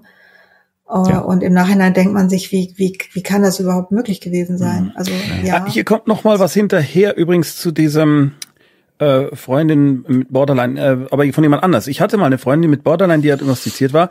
Bei allem, was war, das können wir natürlich jetzt nicht beurteilen. Was war? Allem, was war, ist das immer. Ja, äh, hieß, fast allem. Äh, bei allem, was war, hieß es als Entschuldigung, ich bin Birdie, ich darf das. Das ist natürlich jetzt ja. total subjektiv. So wie das da steht. Ja, das ist so, wie wenn man sich streitet und sagt, äh, du machst immer und du hast nie und ich verstehe aber, was Mach ich du nie. meinst und Mach ich nie. und was da was dahinter steckt, ne? Also dass mhm. dich das einfach wahnsinnig genervt hat äh, und da sei es dir erlaubt zu sagen, bei allem kam das. Denn ja. äh, für dich gefühlt war es alles, es war vermutlich fast alles. Also Abdul Al, Ab, entschuldige, wenn ich dich unterbrochen habe. Abdul As Al Hasret, wird das irgendwo als Podcast hochgeladen? es gibt ja Pläne, Alexander, du äh, bist ja im Hintergrund fleißig. Vielleicht kannst du das kurz mal zusammenfassen, was äh, euer perfider Plan ist. Der Alexander ist sehr, sehr fleißig und ich ähm, habe ein schlechtes Gewissen. Ah, das reicht eigentlich dann schon. Gut, nächste Frage. Nein, Alexander, vielleicht. Also das Podcast Imperium ist in Planung. Äh, wer jetzt gerade, wem jetzt gerade langweilig ist, der kann mal in meine Twitter-Biografie äh, reinschauen. Da sieht man schon, dass es zum Beispiel ein Twitter ist. jetzt gerade ist jemand langweilig Sekunde. hier. Super. ja. Nachher. Also, also wir haben einen Twitter-Account. Wir sind dabei, eine Homepage zu machen. Wir werden, das haben wir, glaube ich, mehrfach in anderen Formaten, ich glaube, hier haben wir das noch nicht gesagt, angekündigt. Die Idee ist tatsächlich, alle bekloppt auch als Podcast zu veröffentlichen. Aussage eins: das kriegt eine eigene Homepage, das kriegt einen eigenen Podcast-Feed, der dann überall, wo es Podcasts gibt, also wo es nicht bei drei auf den Bäumen ist, kann man sich das dann runterladen, die Audiospur. Äh, und weil wir natürlich äh, irgendwann nur noch hier auf Twitch rumhängen und äh, lustige Sachen und schöne Sachen mit euch gemeinsam machen, was furchtbar viel Spaß macht. Aber dann sind wir auch an dem Punkt, dass wir die Miete nicht mehr zahlen können, weil von irgendwo muss ja Geld auch herkommen. Haben wir uns überlegt, dass alle bekloppt auch ein Patreon äh, Seite kriegt, so dass ihr dann sagen könnt, wenn, wenn euch das gut gefällt, da schmeiße ich einen Euro in den Hut rein im Monat, damit äh, Sophia und Alexander das weitermachen können und, und damit Tommy auch noch was zu essen kriegt zwischendurch. Ähm, dann könnt ihr das Format bei Patreon unterstützen und das planen wir alles gerade und da äh, erstellt Sophia ein paar Inhalte und da wird es auch demnächst noch ein paar Grafiken geben, dass wir das alles grafisch ein bisschen unterfüttern können mit Logos und so. Ja, ja. und, wenn ich das dann alles habe, dann schalte ich das alles. Ich verstehe. mhm, alles klar. Ah, jetzt hat übrigens Jette HB das nochmal ähm, ein bisschen genauer gesagt. Ich hatte eine Freundin mit Borderline. Bei allem, was war jetzt als Entschuldigung, ich bin Borderline, ich darf das. Ich habe mich aufgrund einer kurz zuvor abstinent gewordenen Suchtproblematik, Gratulation dazu übrigens, schnell Sehr getrennt, gut. mache mir da aber noch Vorwürfe teilweise, dass ich nicht mehr zur Seite stand. Und die Frage ist, habe ich damals richtig gehandelt, mich rauszunehmen? Das ist schon sehr viel hilfreicher, finde ich. Also das ich gehe davon aus, dass das richtig war. Also ja. ich meine, so wir können das vermutlich nicht so ganz sicher sagen, aber das klingt sehr danach, als hättest du da sehr selbstverantwortlich gehandelt. Und ähm, also aus einer Sucht rauszukommen, das ist schon ein ziemlicher Kraftakt und mhm. da hast du sehr, sehr gut auf dich aufgepasst. Das finde mhm. ich super. Mhm. Okay. Genau.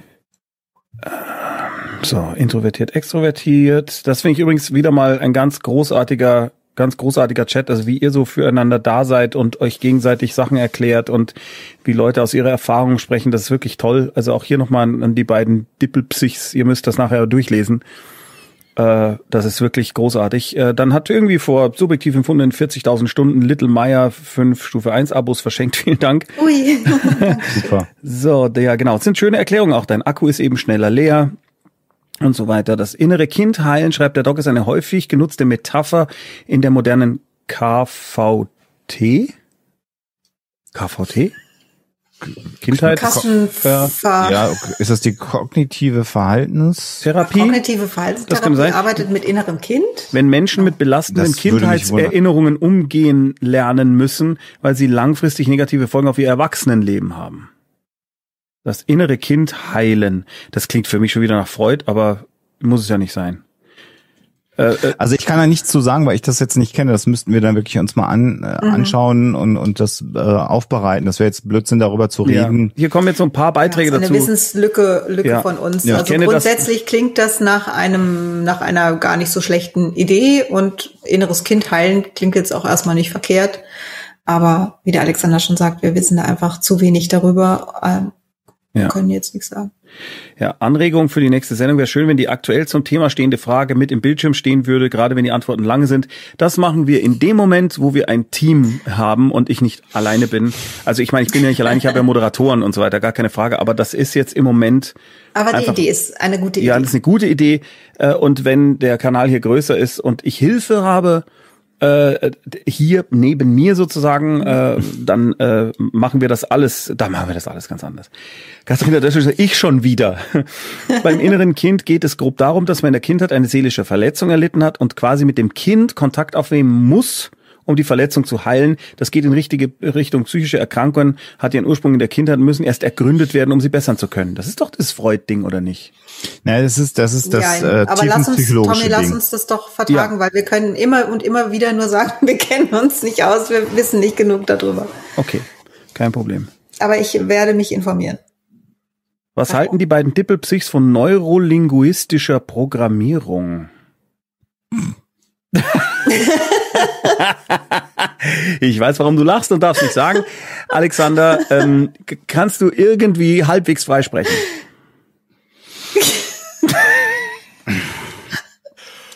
Das Konzept der neurolinguistischen Programmierung ist ein Konzept, was wenig evidenzgeschützt ist, was im Wesentlichen dazu dient, dass Trainer sehr, sehr viel Geld in sehr, sehr langen Workshops verdienen. Das klingt alles auf der Augenscheinebene sehr gut und es geht ja im Grunde genommen ganz einfach darum, dass die Sprache formt und die Sprache äh, Beziehungen bindet und, und verbessern kann. Ganz kurz gefasst, es ist aber kein evidenzbasiertes Konstrukt. Und ähm, insofern finde ich, dass man eine, eine Sprache grundsätzlich immer wichtig ist und dass der Kontakt zwischen Menschen immer wichtig ist, aber man sollte sich überlegen, ob man da zwei, dreihundert Stunden äh, jemanden bezahlt, um einem sowas beizubringen. Also man kann sich ja so ein Buch kaufen und da mal reinlesen hm. und dann schauen, ob einem da irgendwas gefällt davon und das. Ja, oder dass man sich dessen bewusst ja. ist. Es gibt ja Leute, die das recht äh, offensiv versuchen einzusetzen. Und mein persönlicher Eindruck ist, dass das oft recht platt ist. Vielleicht nur für mich, der ich mich viel mit solchen Dingen beruflich beschäftige, aber äh, ich sag mal so, wenn jemand äh, diesen Workshop äh, besucht hat oder sehr, sehr lange sich mit diesem Thema beschäftigt hat und das versucht in seinem Leben umzusetzen, fällt mir das auf und dann ist dieser Mensch nicht mehr authentisch. Ja. Und das führt eher nicht dazu, dass ich ein besseres Bindungsverhalten zu diesem Menschen habe, sondern eher das Gefühl habe, ich möchte jetzt ich, gehen. Ja, exakt. ja. ja, die Kunst ist ja, es so perfide einzusetzen, dass es das Gegenüber nicht merkt. Mhm. Genau. Also nochmal 400 einsetzt, Stunden ne? Kurs. Da musst du dann halt die, die äh, genau, den dritten, vierten, fünften Workshop noch ja. dazu buchen. Also es hat schon, ja, und ja. genau das stimmt, was, was du sagst, Alexander, ist man, man, oder ich oder ich glaube, die meisten Menschen merken das halt äh, recht schnell. Äh, vielleicht nicht, dass man sagt, oh, da hat jemand einen LLP-Workshop besucht, sondern dass man sich sagt, warum benimmt er sich jetzt gerade so seltsam? Ja. Mhm. Und, in, im, so? im, vierten, so im vierten Kurs lernt man dann, ja, erst lernt man dann irgendwie im zweiten Jahr, dass man eben auch lächeln soll. Im, äh, im nächsten Jahr kommen dann die Augen noch mit dazu. Ja, also das hat alles. Leitplankerl schreibt, wird es später ja, übergeordnete Themen geben oder bleibt es bei offenen Fragen? Es bleibt zumindest in diesem Ding hier bei offenen Fragen. Es mag vielleicht sein, dass wir für Patreons eventuell, aber da wird gerade äh, exzessiv drüber geredet, irgendwie so eine Möglichkeit schaffen, ob man das irgendwie mit anbauen kann oder anders irgendwie noch umsetzt und so weiter. Aber das ist alles noch. Also du meinst wahrscheinlich, weil das jetzt so ein bisschen ein Durcheinander Ja, aber das, äh, ehrlich gesagt, das ist zumindest das, was mir an diesem Ding hier gefällt, weil ich nie weiß, weil das nächstes kommt, das mag ich und weil die Leute dadurch die Möglichkeit haben, einfach mal irgendwas rauszuballern. Ja. Und mhm. andererseits ist es so, wenn wir jetzt komplett nur ein Monothema behandeln würden, was man ja im Rahmen eines anderen Talks durchaus mal machen kann, was wir beim Ferngespräch auch machen und so weiter, äh, da finde ich, kommt dann, kommen dann die Anliegen der Einzelpersonen, sind dann eher störend. Und ich habe dann aber immer das Gefühl und denke, oh, da muss ich aber drauf eingehen. Und gerade in dem Thema, in dem äh, wir uns jetzt hier befinden, halte ich es persönlich für besser, wenn man reagieren kann. Wir können ja erstmal das äh, so machen und wenn dann irgendwann alle Fragen aus dem Chat mal beantwortet sind und das sehr, sehr langsam und ruhig wird, dann kann man sich immer überlegen, ob man mal... denkt man uns eigene Fragen aus. Äh, genau, da, ob wir dann sagen, Mensch Sophia, erzähl mir doch mal ein bisschen mehr über Angststörungen und dann kann Sophia ja. mir eine Frage beantworten. Aber ich finde das jetzt gerade auch ganz schön, dass es so lebhaft ist. Mimbutski äh, äh, hat mich getaggt. Ich wurde gebeten, die Frage anonym, anonym zu stellen. Danke dafür übrigens, Mimbutski, dass du heute wieder für uns da bist. Ja, ich fühle mich gut aufgehoben. Unter großem Stress neige ich zu Gewaltausbrüchen gegen mich selbst. Das führte mhm. schon zu einer gebrochenen Hand. Gerade merke ich an mir, dass mein Stress wieder ansteigt. Wo kann ich am besten Hilfe finden und welche? Ich würde tatsächlich, weil das, ich kann jetzt nicht einschätzen, wie sehr du dich da verletzt. Eine gebrochene also, Hand? Ob man jetzt da schon in eine Ambulanz sich begeben sollte und mal gucken. Was ist eine Ambulanz? Wenn naja, du das so sagst, Ambulanz, das ist erstmal also, so ein du Wort. Du kannst einfach, also du kannst einfach, wie jeder andere Mensch auch, wenn irgendwas Schlimmes ist, sagen, ich fahre jetzt in eine Klinik und stelle mich da in der Ambulanz vor und sag, hallo, ich brauche jetzt Hilfe. Ah, okay, also nicht nur wegen der gebrochenen soll. Hand, dass wir das mal klarstellen, sondern ja, ja. weil du sagst, Hilfe, ich habe ja. Gewaltausbrüche, jetzt ist mir gerade zum Beispiel das passiert. Ob das jetzt so dramatisch ist, weiß ich nicht, kann ich nicht beurteilen, aber die Möglichkeit gibt's. Du kannst natürlich zu einer Klinik fahren und sagen, hier bin ich, ich habe ein sehr großes Problem und bitte sagen Sie mir jetzt, wo ich hingehen kann oder äh, schicken Sie mich irgendwo hin, wo, wo mir geholfen wird. Ähm, ansonsten hm. Also klingt für mich als, man- als bräuchtest du Naja, also schon um eine das kurz ein- therapeutische Anbindung. Ja. Um das kurz einzuordnen, ist halt, äh, äh, kann ich sehr gut mir vorstellen, äh, wenn etwas, wenn der Stress groß ist, dass du einfach mal gegen die Wand boxt, weil du einfach den Druck loswerden willst, weil du dich Mhm. gerade so sehr ärgerst, so sehr gestresst bist, dass du einfach mal gegen die Wand, eine Türrahmen, gegen einen Schrank boxt und wenn du da einfach sehr viel Energie reinsetzt, weil du gerade sehr, sehr unter Stress bist, dann kann es passieren, dass du dir die Hand brichst. Das ist jetzt, äh, Aber es, es, du hast, stand da nicht Gewaltausbrüche? Also es klang, gegen ihn selber hat er gesagt. Also ja. würde ich jetzt so interpretieren, dass das, äh, dass das Okay. eher so ist. Und ähm, um es noch ein bisschen zu konkretisieren, was du sagst, Sophia, man kann natürlich einfach schauen, ähm, man muss jetzt nicht in die Notfallklinik generell fahren, sondern man kann, wenn man das möchte, das noch ein bisschen strukturierter machen, nach einer Psychotherapieambulanz schauen. Die allermeisten großen Krankenhäuser haben nämlich so eine dezidierte Psychotherapieambulanz und da gibt es Menschen, äh, wenn man da einen Termin kriegt, das geht relativ schnell, dann äh, hat man erstmal eine Stunde, zwei ein Gespräch und kann viele Dinge auf den Tisch legen äh, und ist dann auch sofort im richtigen Setting und ist bei Menschen, die dann auch sogar sofort eine Diagnostik machen können und das dann rausnehmen. Also wenn es das ist, was ich jetzt sage, wenn es so ist, dass du sagst, du bist gewalttätig gegen anderen Menschen gegenüber, ähm, dann kann man auch mal generell vielleicht in eine Klinik fahren. Das wäre so die Frage. Aber das war ja als anonym an Min Butzki. Ich weiß nicht, ob du das nochmal machen möchtest. Sonst nimm das mit aus dem, was, was Sophia und ich jetzt gesagt haben. Und Also das es ist nicht klingt gut. Ja, es klingt auf jeden Fall so, du hättest ja diese Frage jetzt auch nicht gestellt. Also du brauchst bei sowas Hilfe, weil gerade Aggressionen ähm, sind wahrscheinlich, haben sich wahrscheinlich jetzt auch schon verfestigt und es ist so ein Verhaltensmuster, was du eben immer an den Tag legst, wenn du Stress hast und das wirst du alleine kaum auflösen können. Also Okay, das ist ja mal gerade bei aggressivem Verhalten ist es äh, sehr, sehr schwierig bis unmöglich, das alleine zu schaffen, meine ich. Also da braucht man eine Unterstützung. Ja, man kann ja nicht, also wenn es durch einen Job und Stress kommt, kann man ja nicht- von heute auf morgen den Job kündigen. Also dann könnte der Nee, nee, Stressor das- weg sein, aber Ja, aber das, was dabei bringt ja nichts, ne? Ja, das, genau. was dabei rauskommt. Ja. Ähm, hier kommt doch noch mal eine Frage zur Neurolinguistik. Ist denn da was dran? Elisabeth Wehling hat dran geforscht. Das ist auch die, die das Framing Manual für die ARD geschrieben hat. Ich erinnere mich dunkel. Klingt eigentlich alles wissenschaftlich, auch wie sich die Erziehung auf die politische Meinung auswirkt. Naja, also ich meine, dass du mit Sprache massiv auf Menschen einwirken kannst, ist ja völlig klar. Also Das, wie das ist was anderes. Ja, Ja. genau. Also Neurolinguistik ist was anderes als neurolinguistische Programmierung. NLP, das ist auch ein geschützter Begriff. Da sehen wir schon, da geht's äh, darum, dass ein Markenrecht Okay. auch drauf liegt. Ähm, das ist was anderes. Na klar, ist Framing was. Also ein schönes Beispiel, über das ich mich bis heute aufrege, ist eine Flüchtlingskrise, die wir niemals hatten. Es gab nie eine Krise. Also Mhm. So, sondern es gab eine Krise in den Ländern, aus denen Menschen zu uns gekommen sind. Aber dass die hier waren, hat keine Krise verursacht in Deutschland. Das fand ganz, ganz schlechtes Framing, was alle Medien übernommen haben, was mich bis heute schwarz ärgert, dass das so gelaufen ist. Ingrim 93, Ingrim 93, was würdet ihr empfehlen, wenn bei einem Erwachsenen, 27, seit Jahren von außen der Verdacht Autismus-Spektrum geäußert wird, teilweise von Menschen, die eine berufliche Kompetenz in diesem Bereich aufweisen? Ich habe dieses Jahr bereits einen Psychiater aufgesucht. Ich nehme jetzt mal an, du meinst auch wirklich dezidiert Psychiater. Äh, bin mir aber noch nicht sicher, ob ich herausfinden möchte, ob die Vermutung stimmt oder ob ich mir Hilfe für den Alltag Therapie suchen sollte möchte. Dir da Gedanken dazu? Hm. Ja, hab, also ich hätte welche. Ich weiß nicht, ob du erst Äh. Mein erster Gedanke wäre jetzt, was denkst du denn? Ja, genau. so, Ex äh, genau, das wäre auch mein Gedanke gewesen. Also, wenn die anderen dir das sagen, ist ja schön und gut. Also, wenn du sagst, ich komme soweit gut klar, ich brauche keine Hilfe, ich habe mein Leben im Griff, äh, dann ist doch wurscht, ob du irgendwo dich auf diesem Spektrum befindest oder Mhm. nicht. Äh, das, ja. Mhm. So. Also, Okay. okay. Wenn es für dich selber, also nicht, nicht auf, also da würde ich sagen, nicht auf andere hören, ob die vom Fach sind oder nicht, sei auch mal dahingestellt.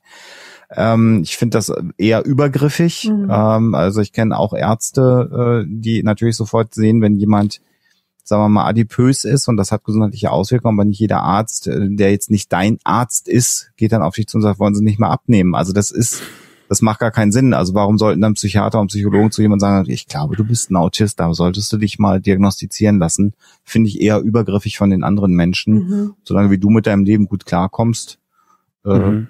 Und, und du sagst, du willst es nicht wissen oder du bist dir unsicher, dann bist du dir halt unsicher. Da bist Ja, du also das ist selber Rechenschaft gegenüber. Eine Vielleicht Regel zu sein, die ihr öfter hier, äh, also auch schon beim letzten Mal eigentlich propagiert habt, dass ihr gesagt habt, wenn du selbst das Gefühl hast, du hast ein Problem, äh, handle.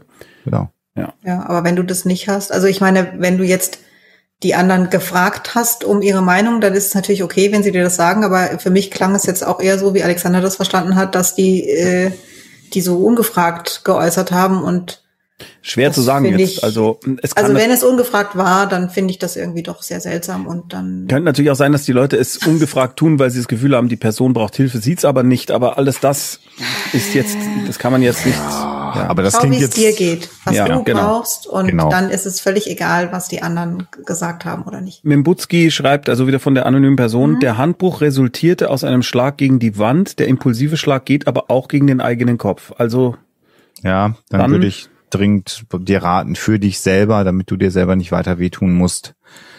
Also Psychotherapieambulanz, du könntest sogar dir überlegen, wenn du das möchtest, das ist ein sehr großer Schritt, in eine Psychiatrie zu gehen. Auch da kann man dir helfen, aber vielleicht da würde ich eine Psychotherapieambulanz und da kannst du vorstellig werden, da sprechen Menschen mit dir und da das würde Ja. ich dir empfehlen. Also, Also, wenn du, ja. wenn du ähm, einen Schlag an die Wand machst und dir die Hand brichst und mit der gleichen Wucht oder einer ähnlichen Wucht an deinen Kopf schlägst, dann gefährdest du dich massiv. Ja. Und dann solltest du dir wirklich Hilfe suchen. Mach das. Und es ist auch was, ähm, das, das kann man eigentlich ganz gut bearbeiten. Ja. Mhm. Man kann dir, man kann dir da helfen. Und vor allem dann, wenn du ja schon selbst das Gefühl hast, das möchte ich jetzt so nicht länger. Ja. Das sind eigentlich ganz gute Voraussetzungen. Elwood Blues schreibt, äh, bei mir wurde vor zwei Jahren, also als An Antwort am, an Ingrim 93, bei mir wurde vor zwei Jahren Autismus diagnostiziert. Es hat mir selber gut geholfen, eine Diagnose in der Hand zu haben. Und für die Diagnose war ich beim Max-Planck-Institut in München. Aha. Das finde ich interessant. Also bei einem, Ja, also manchmal kann das oder oder oft kann das eine Entlastung sein, wenn man weiß, aha, das ist das und deswegen ist es so. mhm. Aber wenn man jetzt das Gefühl hat, äh, ich brauche das gar nicht, dann brauchst du es auch nicht. Finde ich aber gut. Äh, Schön, schöne Grüße äh, an der Stelle an den Elwood. ja, super. ähm, äh, dass äh, ähm, er auch nochmal angemerkt hat, wo er äh, die Diagnose hat stellen lassen, denn äh, man kann das natürlich auch im Internet machen oder Mhm. irgendwo äh, an, einer, an einer, einer Milchkanne. Also man sollte dann, wenn man sagt, ich will das angehen, auch schauen, dass das was Seriöses und Zuverlässiges ist und nicht äh, beantworten Sie diese 20 Fragen oder in der Brigitte bin ich Autist. Überspi überspitze jetzt absichtlich äh, das, dann ich sollte man eine gerne, ob in der Brigitte dieser Test drin war. Ja, aber es ist, Vielleicht. äh, weißt du, ich- also ich finde, das ist, das ist, finde ich auch so eine Unart, Ja. diese, diese, diese Tests, die es überall gibt, äh, äh, bin ich depressiv oder was auch immer. Es ist, das sollte Kann das denn. Hochsensibel ist, Ja, oder glaub ich, in jeder. Frauenzeitschrift mal Ja. drin gewesen. Aber kann das denn, also wenn das jetzt, also es gibt doch halbwegs aussagekräftige, aber dann sehr umfangreiche Tests. Ja, das ist nicht in einer halben Stunde. Also das Ja. ist, das könnte er ja vielleicht, wenn er das mag, nochmal in den Chat schreiben. Das wird sicherlich eine längere äh, Sache gewesen sein. Mhm. Ähm, und wir lernen ja auch äh, in den letzten Jahren sehr viel nochmal dazu in, in diesem Bereich Autismus und, und Asperger und all Mhm. diese äh, Dinge. Das heißt, ähm, ähm, ja, das ist dann nicht in fünf Minuten getan. Also eben kein 20-Fragen-Test. Und man äh, wertet den in der Regel auch nicht selbst aus. Nein. Ah. Sondern das macht dann Guter. Hinweis. jemand anderes. Sehr gut, sehr gut. Man dreht da nicht das, das den Bogen Ja, um also- auf den Kopf und zählt ab, sondern sehr, sehr guter Hinweis. Sophia. Also, äh, Sophia, du weißt ja, ich habe doch mal diesen einen äh, Test da gemacht. Ich habe vergessen, wie das hieß, dieses Persönlichkeitsstruktur-Dings da. Und ähm, das hat mir in der Situation, in der ich damals war, schon geholfen, auch wenn ich jetzt, äh, vor allem dadurch, dass wir Der jetzt. würde so- gar nicht mehr stimmen, ne? ja, genau. Es stimmt, seit ich mit dir zusammen bin, stimmt es nicht mehr. Äh, ne, das ist also ja, ist doch schön. ja, so ist es Also, tatsächlich. Aber vorher mein Klingt jetzt schön. Vorher mein gesamtes Leben. Also in dem Test jetzt mal ganz banal kam irgendwie raus, äh, total. Ähm, wie war das? Also ich wollte äh, ganz viel, ist immer autonom und alleine und muss alleine und will alleine und will niemand brauchen und will niemand um mich rum und bla bla bla. Und ja, das hat sich halt. Aber dir hat geholfen, dass jemand vom Fach dir Genau. gesagt hat, das und das Ja. sind ihre Ausprägungen auf diesen Test und das Genau. bedeutet das und das. Und du hast ähm, einfach gebraucht, dass jemand vom Fach sagt, du bist so und das ist eben so. ja, weil damit ich, du dich nicht mehr rechtfertigen musst dafür. ja, mein ich. ganzes Leben lang immer das Problem gehabt, dass es dann hieß, ja, aber jetzt komm doch mal dahin mit und jetzt sei doch mal hier und bleib doch mal hier noch und äh, lass uns doch mal. Und ich fand es immer so furchtbar und habe immer das Gefühl gehabt, mit mir stimmt irgendwas nicht. Was heißt, was ist denn, warum bin ich denn so scheiße dann immer so ab einer Stunde beim geselligen Zusammensein? Und das war so erleichternd. Ich weiß, das ist eine Kleinigkeit gegenüber all den Dingen, die jetzt äh, oder vielen Dingen, die heute hier äh, geäußert wurden, aber für mich war das eine Erleichterung. Das hat jetzt nichts damit zu tun, dass das jetzt ein Kreuzchentest war, ehrlich gesagt, sondern einfach mit einer Erkenntnis im Zusammenhang mit mir. Kreuzchen, Kreuzchentests sind ja auch nicht schlimm. Also Ja. der, der Unterschied zwischen einem Kreuzchentest beim Profi ist, dass der, dass das zwar validiert ist. Das heißt, das haben sehr, sehr viele Leute gemacht. Der ist geprüft worden, statistisch geprüft worden mit, mit sehr, sehr vielen Menschen. Und dann kann man sagen, mit einer gewissen hohen Wahrscheinlichkeit ist das, was bei diesem Test rauskommt, äh, äh, bildet es die Realität oder das, was gemessen werden soll, realistischerweise ab. Und das würde ich jetzt einem Brigitte-Test mit 20 Kreuzchen. Und summieren sie auf und wenn der Wert 5 ist, dann ist so und bei 10 ist so und über 15 ist alles Bei vorbei. 15 sollten Sie einen Arzt ja, ist aufsuchen. Alles ja. Ja, ja. Äh, Also bei, ja. bei diesen Tests kommt auch immer noch ein bisschen drauf an, mit welcher Fragestellung mache ich den. Also warum mache ich diesen Test? Na klar. Ja, Achso, was- ob ich bestätigt werden will. Ich wollte eine Erkenntnis, die und diese habe ich gar nicht. Ich habe diese Frage gar nicht gestellt gehabt. Das fand ich ja interessant damals. Ja, aber gut. Chaos Mörchen. Das ist ein sehr schöner Name. Top. Wie steht ihr dazu, dass Menschen mit psychischer Erkrankung in Arbeitsfeldern mit Menschen mit psychischer Erkrankung arbeiten? Also zum Beispiel als professionelle Sozialarbeiterin mit psychischer Erkrankung in der ASP Gemeindepsychiatrie oder Pflege. Wenn das geht, warum nicht? Also Naja, also Mhm. die, die, das ist ne, das ist jetzt so eine, so Das eine, kann so man eine äh, also die Frage ist, hast du gerade Symptome? Also bist du in einer schweren Depression und bist auf einer depressiven Station? Das lässt sich nicht gut vereinbaren. Dann würdest du deinen Job wahrscheinlich auch nicht gut machen können. Mhm. Mit der Diagnose, dass man äh, eine depressive Erkrankung hat, die aber behandelt ist und gerade eben gut äh, symptomatisch äh, äh, funktioniert, gibt's da gar keinen Grund. Was man natürlich feststellen kann, und wenn ich sage Mann, dann meine ich mich mit meinem mit meiner Lebenserfahrung, die sehr begrenzt ist und eher anekdotisch ist, ist, dass man natürlich gerade in so pflegerischen Berufen häufig Menschen hat, die dieses klassische Helfersyndrom, das ist auch keine wirkliche diagnostische Maßnahme, aber jemand, der eben helfen möchte anderen Menschen, sucht sich natürlich auch so einen Beruf aus. Und da ist es natürlich ganz, ganz wichtig, wenn man sich diesen Luxus leisten kann, auch auf den eigenen inneren Akku zu schauen, so wie es ja im Chat schon mal geschrieben worden ist. Und da gibt es natürlich viele Menschen, die in dem Wunsch, für andere da zu sein, weit über die Belastungsgrenze ihres eigenen Akkus hinausgehen. Und jetzt ist es ja auch mal gerade in diesem Bereich der, der Pflege, der Altenpflege oder auch in Hospizen zum Beispiel, wo ja nicht nur alte Menschen sterben, sondern auch Kinder zum Beispiel sterben, ähm, so dass die auch manchmal gar nicht gut bezahlt werden. Weil ich manchmal meine, sage ich, meine ich eigentlich immer. Und das ist ein Problem, was wir in der Gesellschaft haben. Also das, es gibt zu wenig Menschen, die werden schlecht bezahlt und das sind auch noch die, die sich dann aufopfern und irgendwann gehen die dann am Krückstock. Das ist ein gesamtgesellschaftliches Problem. Aber grundsätzlich spricht meiner war oder von meiner Warte aus überhaupt nichts dagegen. Also man kann mit einer psychischen Erkrankung alles machen. Äh, Höhen, Wenn sie behandelt ist. Wenn sie behandelt, also Wenn mit sie nicht Höhenangst- außer Kontrolle ist oder Genau, mit Höhenangst kannst du kein Fensterputzer im Hochhaus werden, wenn die nicht, wenn das nicht behandelt ist, die Höhenangst. Das Du ist bist klar. ein sehr mutiger Fensterputzer mit oder ein Höhenangst. sehr langsamer Oder ein sehr langsamer. ne, aber ansonsten ist halt so. Tashmetu, ich, falls es ein Wortspiel ist, erkenne ich es nicht. Könnt ihr ein bisschen was zur komplexen posttraumatischen Belastungsstörung sagen? Mich würde zum Beispiel interessieren, ob, Schrägstrich, wie es überhaupt möglich ist, das diagnostisch abzugrenzen, da ja auch andere psychische Erkrankungen im Zusammenhang mit belastenden Kindheitserfahrungen und Lebenserfahrungen entstehen können. Inwiefern wäre die Unterscheidung für eine Behandlung relevant? Ich habe kein Wort verstanden. Aber ich bin ja auch kein Fachmann. Also, das ist tatsächlich ein sehr, sehr komplexes Thema, äh, völlig richtig. Und wo- Bin sehr gespannt, wie du das jetzt kurz fasst. Äh, Gar nicht, wie immer. Leg los. Genau, deswegen bin ich ja hier. ähm, äh, dafür muss man eine sehr ausführliche, sehr lange Diagnostik machen, in der Tat. Und das dauert. Und diese Diagnostik, die man macht im Rahmen der Psychotherapie, um das gut festzulegen, was eigentlich das Hauptproblem ist. Und typischerweise stellt man ja in diesen diagnostischen Gesprächen fest, dass es häufig eine Angststörung mit einer posttraumatischen Belastungsstörung ist oder aus einer posttraumatischen Belastungsstörung hat sich eine Essstörung entwickelt oder ein selbstverletzendes Verhalten entwickelt. Da hängt sehr viel zusammen. Da muss man äh, im Grunde genommen erstmal schauen, was ist das größte Problem, was muss behandelt werden. Mhm. Und diese diagnostischen Gespräche, da gibt es Manuale für, die man durchgeht. Das dauert an die zwei Stunden erstmal. Und viele Symptomatiken von verschiedenen psychischen Erkrankungen sind erstaunlicherweise gut beschrieben inzwischen, weil man mhm. das seit vielen, vielen, vielen Jahren sich anschaut. Das ist nicht ganz so eingängig. Beim gebrochenen Knochen räunst du und dann ist der Knochen gebrochen und dann ist der durch, dann ist der gebrochen.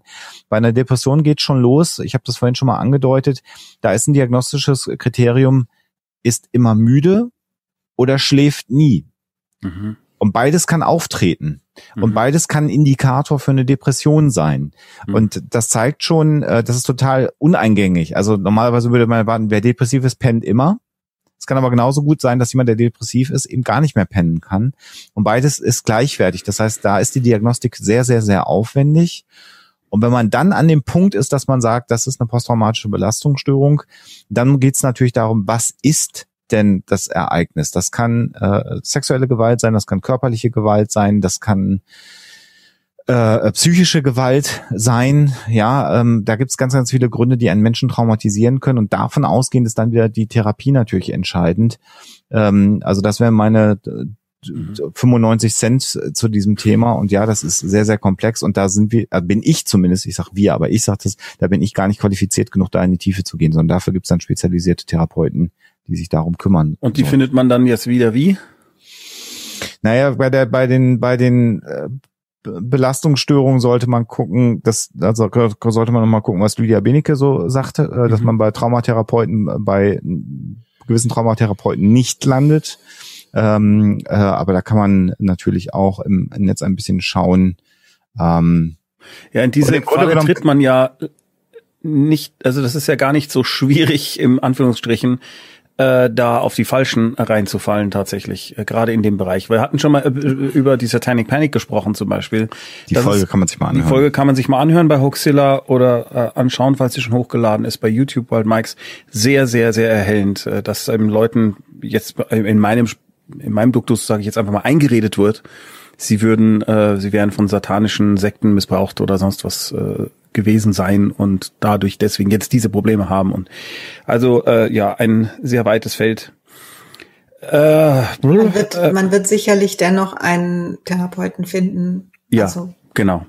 Genau. Äh, und genau. ich muss jetzt nochmal sagen, vielen, vielen Dank, Alexander, dass du solche Sachen immer so wunderbar erklärst. Also ich würde es immer viel zu kurz oder viel zu lang machen und du machst es immer genau richtig. Das ist ganz, ganz toll. Schön. Und ich fühle mich auch, äh, super aufgehoben, weil ich weiß, du kannst das, kannst es so wunderbar erklären. Auch von meiner Seite hierfür vielen herzlichen Dank. Äh, Narrenstein. Narrenstein ist auch, es, es klingt sehr auch schön. wie, ja, wie, ist das auch ein Wortspiel, was ich nicht verstehe, aber es klingt sehr lustig. Narrenstein. Mein Name ist Dr. Narrenstein. Ich grüße euch. Was bei mir das Problem war, also es geht jetzt hier nur um ein Statement, was ich gut finde, ist, dass man mit bald 50 nicht von sich denkt, dass man Asperger hat. Nicht mal der Psychiater kam auf die Idee äh, und bekam eine Zwangsstörung das diagnostiziert. Erst durch meinen Sohn und einen anderen Psychiater kam bei mir, kam man bei mir auf Asperger. Von daher wäre ich nie niemanden böse gewesen, hätte jemand früher sagen können, dass da noch was anderes nicht stimmt. Also finde ich einfach als Statement mal hilfreich. Auch, auch da ist wieder, glaube ich, jetzt, dass wir hier über solche Dinge einfach sprechen. Also jeder, ja. der sagt, vielleicht bin ich das ja auch, der kann sich dann jetzt kümmern und hat vielleicht heute erfahren, dass er sich was Seriöses sucht, um dem nachzugehen.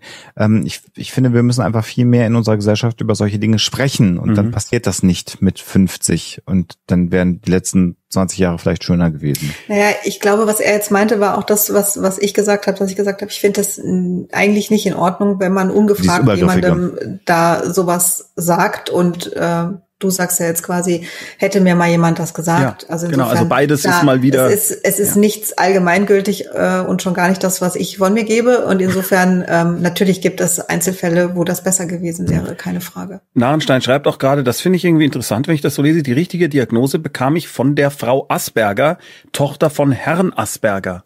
Guck mal. gibt es, es gibt also. Da könnte man jetzt so als ESO-Tante ganz viel draus machen, glaube ich. Ja, don't.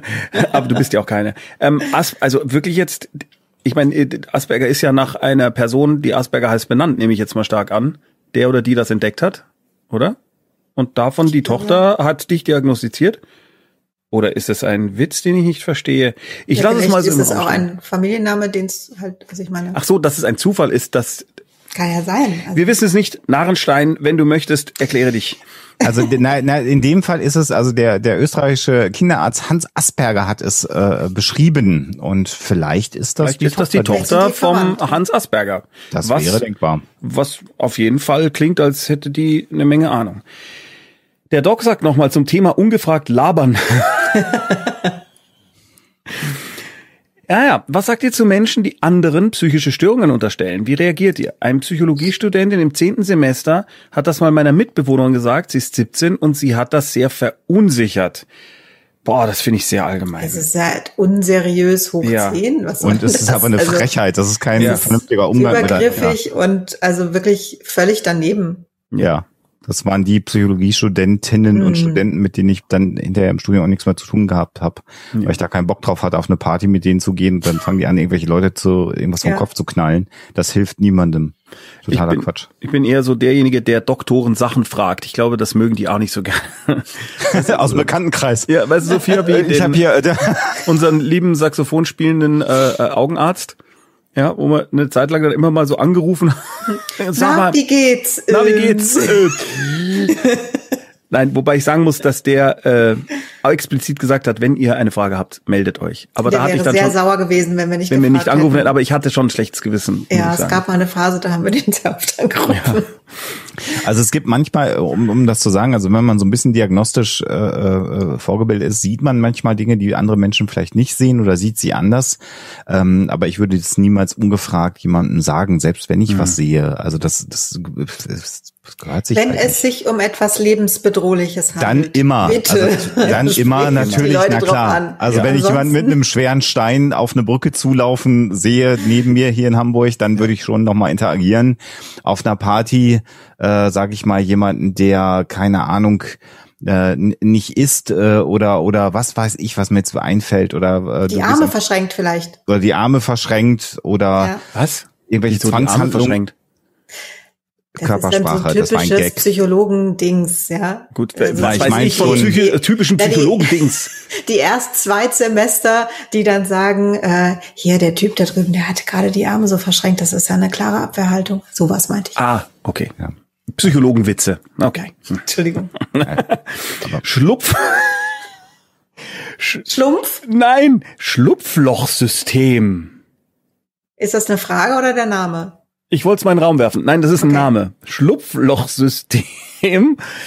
ähm, Leute, ihr kommt auf Sachen. Ohne Großartig. Zahl dazu? Ja, ist nur das, dieses eine Schlupflochsystem. Hallo. Das würde mich jetzt auch wundern, wenn es 23 Nutzer gäbe, die genau diesen Usernamen Ich dachte jetzt so Schlupflochsystem 2000 oder so. ist immer wieder so schön. Also auch der, der, der alias kommentieren bis zu den Ohren und so. Das sind so schöne Sachen. Äh, also, hallo, ich komme aus Trier und wir hatten hier kürzlich eine schreckliche Amokfahrt, bei der fünf Menschen ums Leben kamen, mitbekommen.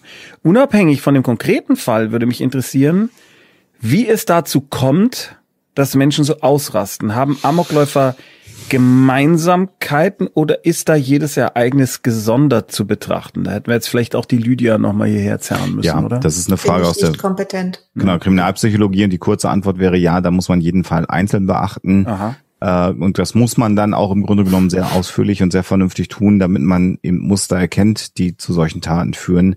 Aber da gibt es sehr, sehr unterschiedliche Muster. Das kann man Nicht verallgemeinern. allgemeinern. Nein. Okay. Äh, Entschuldige, wenn das manchmal solche Antworten gibt. Übrigens an die äh, ZuschauerInnen, das ist manchmal so. Das äh, ist, äh, aber das zeugt aber, wie ich finde, und äh, also es, oder wie, wie es auch ist. Ich finde, wie es ist, das zeugt von Professionalität, wenn man an so einem Punkt. Es ist auch äh, bei den wissenschaftlichen äh, Runden, die wir haben, immer ein Zeichen von äh, Erleichterung bei mir, wenn einer von unseren Leuten aber sagt, habe ich keine Ahnung, weiß ich nicht. Kann ich mal gucken. Und das finde ich immer sehr, sehr großartig. Also danke auch an euch beiden, wenn ihr das sagt. Denn das finde ich wirklich immer ein Zeichen von Größe und von Professionalität. Artemis Vintage schreibt, ha, ich merke, wenn es mir schlecht geht, lege ich für mich selber Tarotkarten und entdecke dadurch, was mich beschäftigt, weil ich genau das sehe, was ich sehen will. Okay, das ist ein sehr, äh, wie soll ich sagen, äh, ein eine interessante Art, das zu machen, weil es wirkt, als wäre ich mit den Tarotkarten nicht so ausgeliefert in dem Sinne, dass ich jetzt sage, ich lege mal was, oh, mein Schicksal sagt, äh, die Karte des Todes, sondern du nimmst das, um was über dich selbst zu erfahren, was dich beschäftigt. Ich weiß nicht so recht. Wenn das funktioniert, ja. warum nicht? Alternativ Traumdeutung. Sophia, du weißt, was ich sofort im Kopf habe. Vielleicht finde ich es, habe ich das irgendwo noch? Das weiß ich nicht. Ich schau mal. Also ich glaub, äh, kannst du bitte was dazu sagen? Ich schaue fünf Sekunden, ob ich es finde. Ich kann überhaupt nichts zur Traumdeutung sagen. Nein, das, ist deine äh, Meinung dazu. Wiedersehen. Ähm, weil ich das, äh, also wenn jemand selbst seinen eigenen Traum deutet, so wie du das mit den Tarotkarten machst, ne, dann kann man das machen. Und kommt vielleicht auf irgendwelche Ideen. Das ist aber für mich ähnlich wie, keine Ahnung, frei assoziieren oder sowas. Also für mich hat Traumdeutung, das ist nichts Wissenschaftliches und das ist für mich einfach ähm, ja nichts, was ich als, als therapeutisches Instrument benutzen könnte oder würde. Aber wenn du für dich festgestellt hast, wenn ich mich an Träume erinnere und mir dann bestimmte Fragen dazu stelle oder mir die aufschreibe und dann sehe, was habe ich denn da aufgeschrieben, und dann sagt mir das was über mich, das kann ich mir schon vorstellen. Das also auch, ich, ich, ich habe es gefunden. Ja, vielleicht mag der Alexander noch was Fachliches beitragen, bevor du Unfug erzählst. Dafür bin ich hier da. Ihr ja, ihr ja, aber jetzt warte halt und lass den Alexander. Alexander, komm. Also.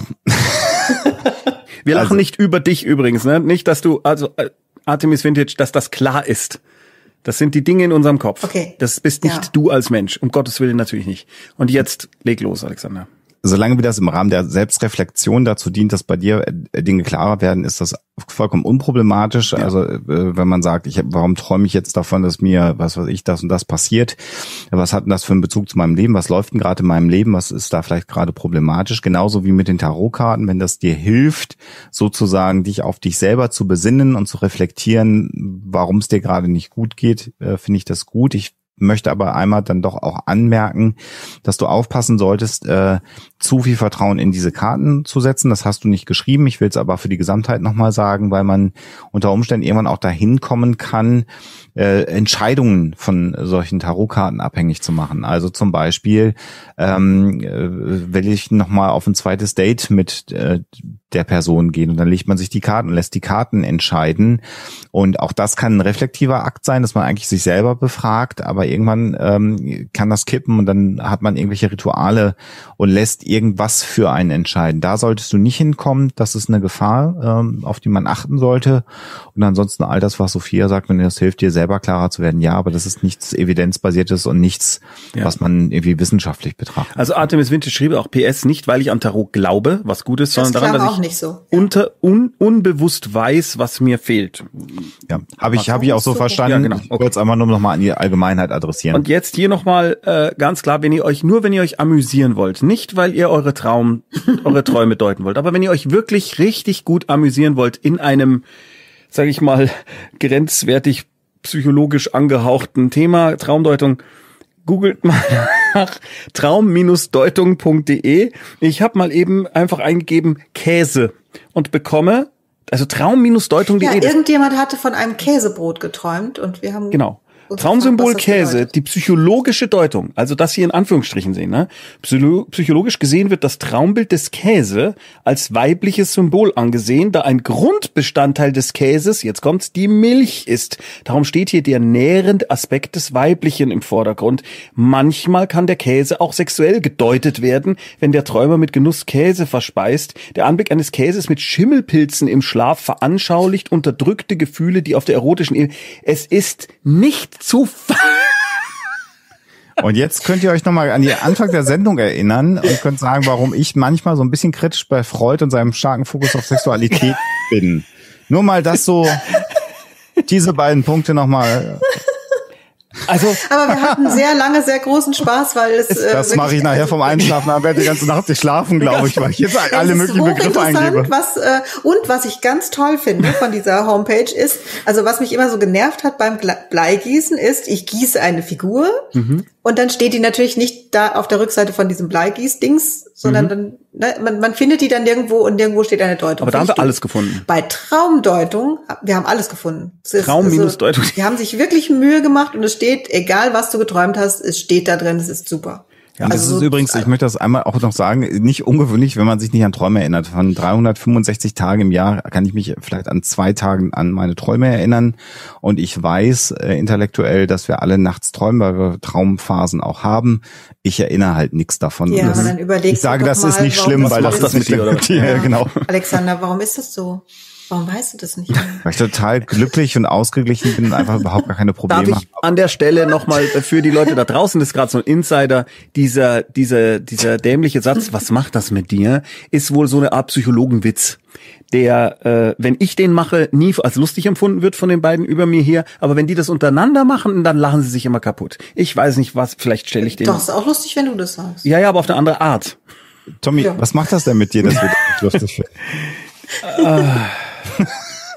so, Saifa, Sai, Saifa 1337. Da gibt's einen schönen Song übrigens von Bina Bianca, der hat 1337. Das ist witzig. Das ja. ist einer von denen, der um 13.37 Uhr auch mal auf Twitter 1337 bestimmt.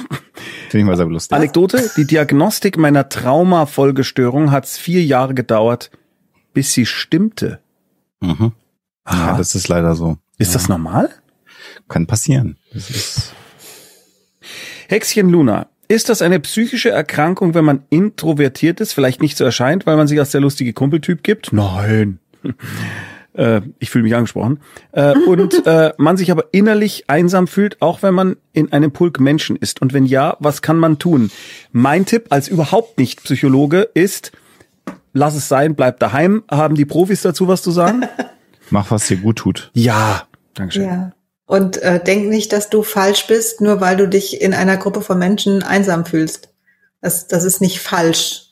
Das ist nur anders. Und ähm, gerade da kann man sich besonders einsam fühlen. Also ich meine, ich finde, es ist, also es ist viel einsamer, wenn ich mit Menschen bin und mich alleine fühle, als wenn ich alleine bin. Das habe ich sehr schön erklärt, finde ich. Himmels Willen. Warum klingt das immer so geil, wenn du was erklärst und bei mir klingt es immer irgendwie seltsam? Alexander, kannst du das nochmal zusammenfassen, was ich sagen wollte? Ich habe dem nichts hinzuzufügen. Ich, könnte das nicht schöner ich dachte, du sagst jetzt, ich habe dir nicht folgen können. ich überhaupt nicht verstanden. Nein, ich hätte das nicht schöner beschreiben können. Ich, ich könnte nur noch sagen, ich bin sehr, bin sehr gerne alleine mit meiner Frau zum Beispiel. Hm? Siehst du? Coding Bobby schreibt, ich kenne jemand, der sehr sensibel auf verschiedenste Dinge reagiert, sei es auf die Springbrunnenpumpe des Nachbarn, Geruch von Heizungsluft eine, oder eine Tür, die nicht bis zum Anschlag zugezogen wurde. Die Person hat seit längerer Zeit starken Tinnitus und Rückenschmerzen. Ich möchte unbedingt helfen, aber ich habe überhaupt keine Ahnung. Könnt ihr was dazu sagen? Also, wie man da rangehen müsste und welche Therapieformen tatsächlich helfen können? Ich ahne schon, was da jetzt kommt, aber hier bitte trotzdem die Experten antworten jetzt. Nein also kann ich nicht kann ich nicht raten, weil das natürlich komplett von außen ist. Äh, das wäre wieder genau dieses übergriffige. Ähm, Tinnitus äh, wird ja bis heute bestritten, ob es stressorientiert ist oder doch organisch ist. Also das äh, also dass Stress dem Körper generell nicht gut tut, das weiß man. Aber dieser dieser einfache Mechanismus Stress macht krank und macht auch körperlich krank ist nicht ganz so einfach, wie man sich das vorstellt. Hm. Und die zweite Frage ist tatsächlich, möchte der Mensch überhaupt, dass, dass ihm geholfen wird? Sieht er, dass er ein Problem hat? Äh, und kann er annehmen, dass das ein psychisches Problem ist. Was du machen kannst, ist, je nachdem, wie eng du im Verhältnis mit ihm bist, da mal vorsichtig mal in die Richtung reinzufühlen, das mal anzusprechen. Mensch, ich habe den Eindruck, dass du bist sehr großempfindlich, äh, hast du das immer oder so? Also, dass man da versucht mal nachzufühlen, aber auch nur wenn du dir das selber zutraust, weil das kann dann auch sehr schnell eskalieren und dann hast du, hast du ein Problem, um das du dich kümmern musst, wo du nicht ausgebildet bist. Also das ist eine sehr schwierige Situation. Da müsste man sehr genau in die Einzelsituation reinschauen. Also wenn ich euch richtig verstehe, das sagt ihr immer wieder, Personen, die nicht ausgebildet sind, sollten eigentlich nicht konkret helfen, außer sagen, schau mal, da kannst du dir Hilfe suchen oder? Naja, also nicht therapeutisch helfen. Nicht therapeutisch helfen, okay, Du kannst natürlich immer jemanden unterstützen und ja. Äh, jemandem zeigen, du bist nicht alleine und ähm, ich bin da und es ist okay, wenn es dir schlecht geht, es ist okay, wenn du äh, empfindlich bist und das ist in Ordnung, das ist nichts Schlimmes, wollen wir drüber reden, ich bin da. Also all diese Dinge, ähm, natürlich kann man das mhm. auch ohne Ausbildung. Aber wenn es konkret darum geht zu sagen, so wir gehen jetzt ein Problem an, dann äh, dann muss die Person ihr Profis Problem überlassen. ihr Problem angehen wollen und es als solches auch wahrnehmen und dann zu Leuten gehen, die sich damit auskennen. Dorophobia. Als Kind hatte ich eine Phase, in der ich luzide Albträume hatte, also quasi Panikattacken im Schlaf und ich konnte nicht geweckt werden. Woher kommt denn sowas? Ich habe keine Ahnung, meine Kindheit war behütet. Danke für den Zusatz, das ist tatsächlich hilfreich. Mhm.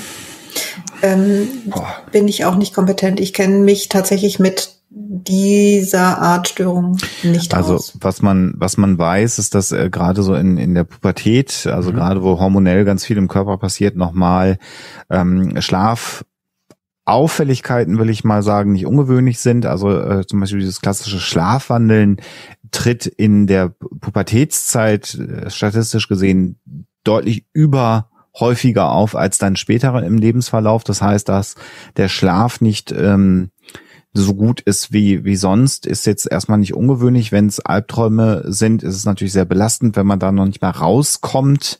Äh, noch viel schlimmer.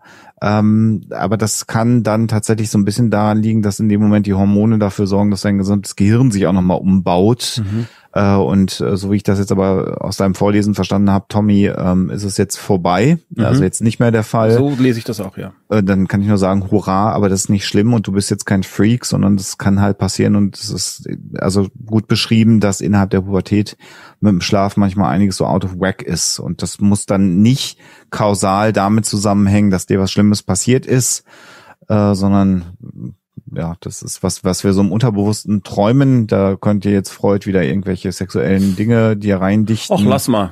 Oder also, man, man nimmt einfach an, dass es einfach auch mal passiert. Und Ängste haben wir ja alle übrigens. Also Angst ist ja eine, eine, eine der stärksten Emotionen, die wir auch haben. Und auch gar nicht so ungesund, ehrlich gesagt. Also ich meine. Mitunter kann das auch lebensrettend sein. Ja, also eine gesunde Angst vor gewissen Dingen. Und das kann sich auch mal da den Weg bahnen. Sophia, du wolltest noch mein was? Mein gefährliches Halbwissen dazu, äh, weil es für mich jetzt so klang, als wäre das ähm, nicht in der Pubertät, sondern früher gewesen. Das kann natürlich auch bei äh, kleineren Kindern sein, gerade wenn sich das Gehirn entwickelt oder, äh, oder mhm. unterschiedlich entwickelt. Das hat dann einen ähnlichen Effekt ja. wie das, was Alexander jetzt für ja. die Pubertät beschrieben hat. Also gerade bei so Grundschulkindern, wo sich das alles noch unterschiedlich entwickelt, die haben das schon auch mal, dass sie schlafwandeln oder eben diese Träume haben. Aber wenn es jetzt vorbei ist, dann ist es ja gut. Und ähm, dann und ich etwas, dir, was so entnehme ich jetzt eurer beider Schilderung jetzt nicht so völlig ungewöhnlich. Also das ist vielleicht auch noch ein Ansatz gewesen, den ich hier Nein. so halb rausgelesen habe. Es ja, passiert. muss einen nicht beunruhigen. Passiert. Ja. Ist halt doof, wenn, aber Antiqui schreibt, wie steht denn die Wissenschaft zu Traumdeutungen? Gibt es einen Zusammenhang oder ist das nur esoterischer Firlefanz? Ich habe so eine Ahnung, aber mal gucken. Traumdeutung? Ist äh, das ist ganz einfach zu erklären. Also äh, kauf dir fünf Bücher zur Traumdeutung, such dir einen Begriff raus, lies die fünf Bücher und du wirst nach meiner Wahrnehmung wahrscheinlich drei unterschiedliche Deutungen finden und dann kannst du dir da selber Gedanken darüber machen, wie evidenzbasiert das ist oder wie interpretiert, interpretiert das ist, mhm. ähm, wohingegen ähm, eine Symptomatik von einer psychischen Erkrankung relativ gut beschrieben ist mit 25 Symptomen, die man checken kann. Also insofern ist das, man kann das alles benutzen und man kann natürlich, wenn jemand immer Albträume hat und schlecht schläft, dann kann man natürlich damit arbeiten in der Therapie und kann versuchen herauszukitzeln, was einen belastet. Aber die Bilder des Traums, ja. Genau. Äh, Das, da gibt es keine Evidenz für, dass die eine Bedeutung haben. Natürlich sind Schlafstörungen und unruhiger Schlaf äh, eine Symptomatik, die man, die man angehen muss. Das finde ich ein super, also du hast es jetzt so in deinem ähm, professionellen Tonfall nicht wirklich hervorgehoben, aber ich finde, das ist für mich Mach die Erkenntnis. doch mal. Ja, das ist für mich die Erkenntnis. Ja, deswegen sage ich das gerade. Ich wollte es nur anmoderiert, äh, anmoderiert haben, damit es nicht klugscheißoid wirkt. Ähm, Gerne. Die die Bilder, die man im Traum sieht, nehme ich jetzt daraus mit. Die kann man, also die zu interpretieren, das würde ich jetzt mal so in Richtung Bullshit äh, äh, äh bewertet wollen, äh, wissen wollen. Aber dass man schlecht schläft, dass man Albträume hat und so weiter, das ist ein, ein Ding, was man in irgendeiner Form, dem man begegnen kann, hoffentlich ja. in irgendeiner Form. Okay. Definitiv, weil Schlaf ist, ganz, nein, Schlaf ist ganz, ganz wichtig. Den, den muss man halt haben. Sophia? Also ich denke, ich denke schon und kann nachvollziehen, ähm, wenn man jetzt immer wieder das Gleiche träumt oder immer mhm. wieder extreme Albträume hat oder sonst irgendwas oder dass das auch einen Leidensdruck verursacht, diese Träumerei, dass man dann wissen will, was soll denn der Scheiß, warum, warum ist das denn so und mhm. dann irgendwie Erklärungen sucht. Ja da kann dir aber nicht jemand anderes oder ein Buch oder das Internet sagen, wenn du von einer äh, blauen Katze träumst, bedeutet das das und das. Ja, das, das ist Quatsch. Das ist wirklich Quatsch. Und wenn jemand behauptet, dass er das kann, dass er deine Träume deuten kann und dir jetzt sagen kann, was für dich wichtig ist, dann ist es Blödsinn. Vor allem, weil es ja auch noch so ist, also wenn jetzt jemand meint, ja, dein Unterbewusstsein macht bla bla bla, und das ist ja ganz wichtig, das, was du er erinnerst und was du von deinem Traum erzählst, das hast du ja nicht exakt genau so geträumt, sondern das hast du ja dadurch, dass du dich erinnerst, schon verändert, dadurch, dass du es erzählst, schon veränderst und dein Gehirn macht das ja auch noch mal ein bisschen passender, als du es eigentlich geträumt hast. Das heißt, es ist gar nicht so, wie du es geträumt hast. Das ist ein ganz wichtiger Punkt, Alexander, den hattest du mehrfach auch schon im Ferngespräch angedeutet, äh, mal mehr und mal weniger angedeutet. Ähm, dieses Gedächtnis. Erinnern. Hm. Dass das ja so, also, und ich bin immer wieder schockiert, Sophia, ich glaube, wir hatten uns auch schon mehrfach drüber unterhalten, wie, wie unpräzise Das ist furchtbar. Man, ist. man darf da gar nicht drüber nachdenken. Das ist furchtbar. Das wollte Also- ich auch gar nicht ansprechen. Ja, doch, jetzt ist es aber da. Entsetzlich. Und, nee, aber das, ich glaube, das ist für alle da draußen, kann das auch, äh, wie soll ich sagen, es hat auch eine gewisse Entlastung. Ja, also es ist ähm, äh, Gedächtnisforschung ist somit das deprimierendste, mit dem man sich beschäftigen kann, Furchtbar. Weil wir haben natürlich so ein technokratisches Bild, dass wir hier oben früher hätte man gesagt einen Videorekorder am Laufen haben, heute würde man eine Festplatte äh, vermuten und alles, was wir tagsüber erleben und das, was wir uns merken wollen, landet da drauf, wird ordentlich archiviert und gespeichert und ist dann da für immer vorhanden. Und das ist halt gar nicht so, sondern in dem Moment, wo ich eine Erinnerung mir wieder äh, hervorrufe, fasse ich sie an, verändere ich sie minimalst. Und äh, das schönste Beispiel, was ich äh, für Erinnerungsveränderungen habe, ist, wenn ich, wenn ich, ein, ich habe einen Freund, mit dem ich am ersten Tag in der Grundschule eingeschult worden und den tre- treffe ich regelmäßig und wir reden dann immer ganz viel und die Geschichten auch von damals, die wir uns er- erzählen, die werden immer ein bisschen lustiger und die werden immer ein bisschen überspitzter. Und wenn dann noch andere Bekannte dabei sind, dann war das weiß noch früher, als wir zwei Bier getrunken haben, total betrunken waren, als Jugendliche, hihi. Am ersten Schultag. Ja, so nach dem Motto, nein, also ich, wir waren ja die gesamte Schulzeit, Schule? die ganze Schulzeit, äh, Schulzeit befreundet und dann irgendwann 10, 15 Jahre später waren es dann halt schon jeder eine Kiste Bier und dann waren wir erst betroffen. Also diese klassischen Dinge, damit die Geschichte pointierter ist und irgendwann beginnt man das auch zu erinnern. Und ein anderes Beispiel ist, dass ich und das habe ich nach meinem Studium erst realisiert und das hat mich richtig fertig gemacht. Erinnerungen an meine Kindheit habe, ganz lebhafte Erinnerungen an meine Kindheit. Und die habe ich aber nicht, weil ich die habe, sondern die habe ich, weil das Super 8 Filme sind, die mir mein Vater immer wieder gezeigt hat. Und ich sehe mich von außen und sehe da Dinge, die ich getan habe. Und heute sind das meine Erinnerungen, weil ich weiß, dass ich das auf dem Film war, aber ich habe sie durch die Filme und ich habe sie nicht aktiv aus der Zeit, diese Erinnerungen. Wow. Und das, äh, und das hat mir gezeigt, wie das funktioniert. Und das ist aber, das ist aber normal, dass das Mhm. so ist. Das muss einem jetzt auch nicht schocken oder Angst Mhm. machen. Und wir wissen eben, dass Zeugenaussagen vor Gericht halt ganz, ganz schwierig sind. Und das, äh, wenn man drei Zeugen vorlädt zu einem Vorgang, dann kriegt man unter Umständen drei komplett unterschiedliche Geschichten erzählt. Und alle drei sagen aber, sie haben das so gesehen und sie lügen nicht- nicht oder sie machen keine Falschaussage, sondern so arbeiten wir. Und diesen Einschränkungen muss man sich einfach bewusst sein. Das ist so. Das da deprimierend. ganz, ganz, ganz viele Untersuchungen. Da werdet ihr, wenn ihr das äh, im Internet googelt, bitte googelt nach seriösen Quellen. Aber da gibt's eine Menge ähm, Untersuchungen, die gemacht wurden, die wirklich wahnsinnig frustrierend sind. Ja, wenn ihr euch mal frustrieren wollt. Also wenn man gerne Recht haben möchte, dann ist, dann sollte man sich das nicht angucken. Ah, oh, ah, hm. äh, habe ich auch noch nie äh, danach gegoogelt. Ne, Also wenn man sagt, nein, aber ich weiß doch genau, das war so und so, das. Hm. Ja. Little Meyer schreibt nochmal, meine Mutter hat von ihrem Therapeuten mal empfohlen bekommen, für mich einen Termin zu vereinbaren, ohne mein Einverständnis oder oder mich auch nur zu fragen. Also nicht den, also einen Termin zu vereinbaren, ohne mein Einverständnis oder mich zu fragen. Also, okay. Ja, wie alt warst du denn? Ja, das ist natürlich jetzt- Für dich als Kind war, dann finde ich das in Ordnung. Aber Ja, oder Äh. wenn, wenn irgendwelche Dinge jetzt so auffällig sind, dass ein Arzt oder ein Therapeut das Gefühl hat, er muss aus der Verantwortung heraus sagen, das sollte angeschaut werden. Kann ich. Also wenn du minderjährig warst, dann Mhm. finde ich da jetzt nicht direkt was Falsches, außer dass ich jetzt finde, ein Therapeut der Mutter kann nicht gleichzeitig der Therapeut des Sohnes sein. Mhm. Aber wir wissen jetzt nicht warum. Vielleicht gab es nur irgendwelche offenen Fragen oder es sollte ein gemeinsamer Termin sein. Da bin ich jetzt bisschen überfragt. Ja, das ist also jetzt sehr das, verkürzt. Das Angehörige mal in eine Psychotherapie mit einbezogen werden, kann Sinn machen. Das, das kann auch mhm. sehr, sehr äh, gut sein.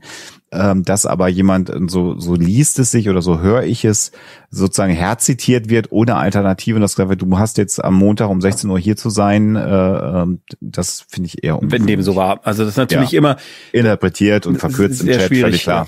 Also es klingt auf jeden Fall so, als wärst du empört darüber. Ja, genau. So. Und vermutlich warst du das zurecht. Würde ich jetzt einfach mal von ausgehen. So. Narrenstein hat nochmal geschrieben, Frau Asperger lebt in der Schweiz. Sie ist die wirkliche Tochter von Herrn Hans Asperger. Sie ist Guck. schon etwas alt, nimmt aber noch ab und zu Patienten in Zürich an. Ah, okay. Okay. Bezüglich Narrenstein, das ist ein Hinweis auf die Geschichte der Psychiatrie.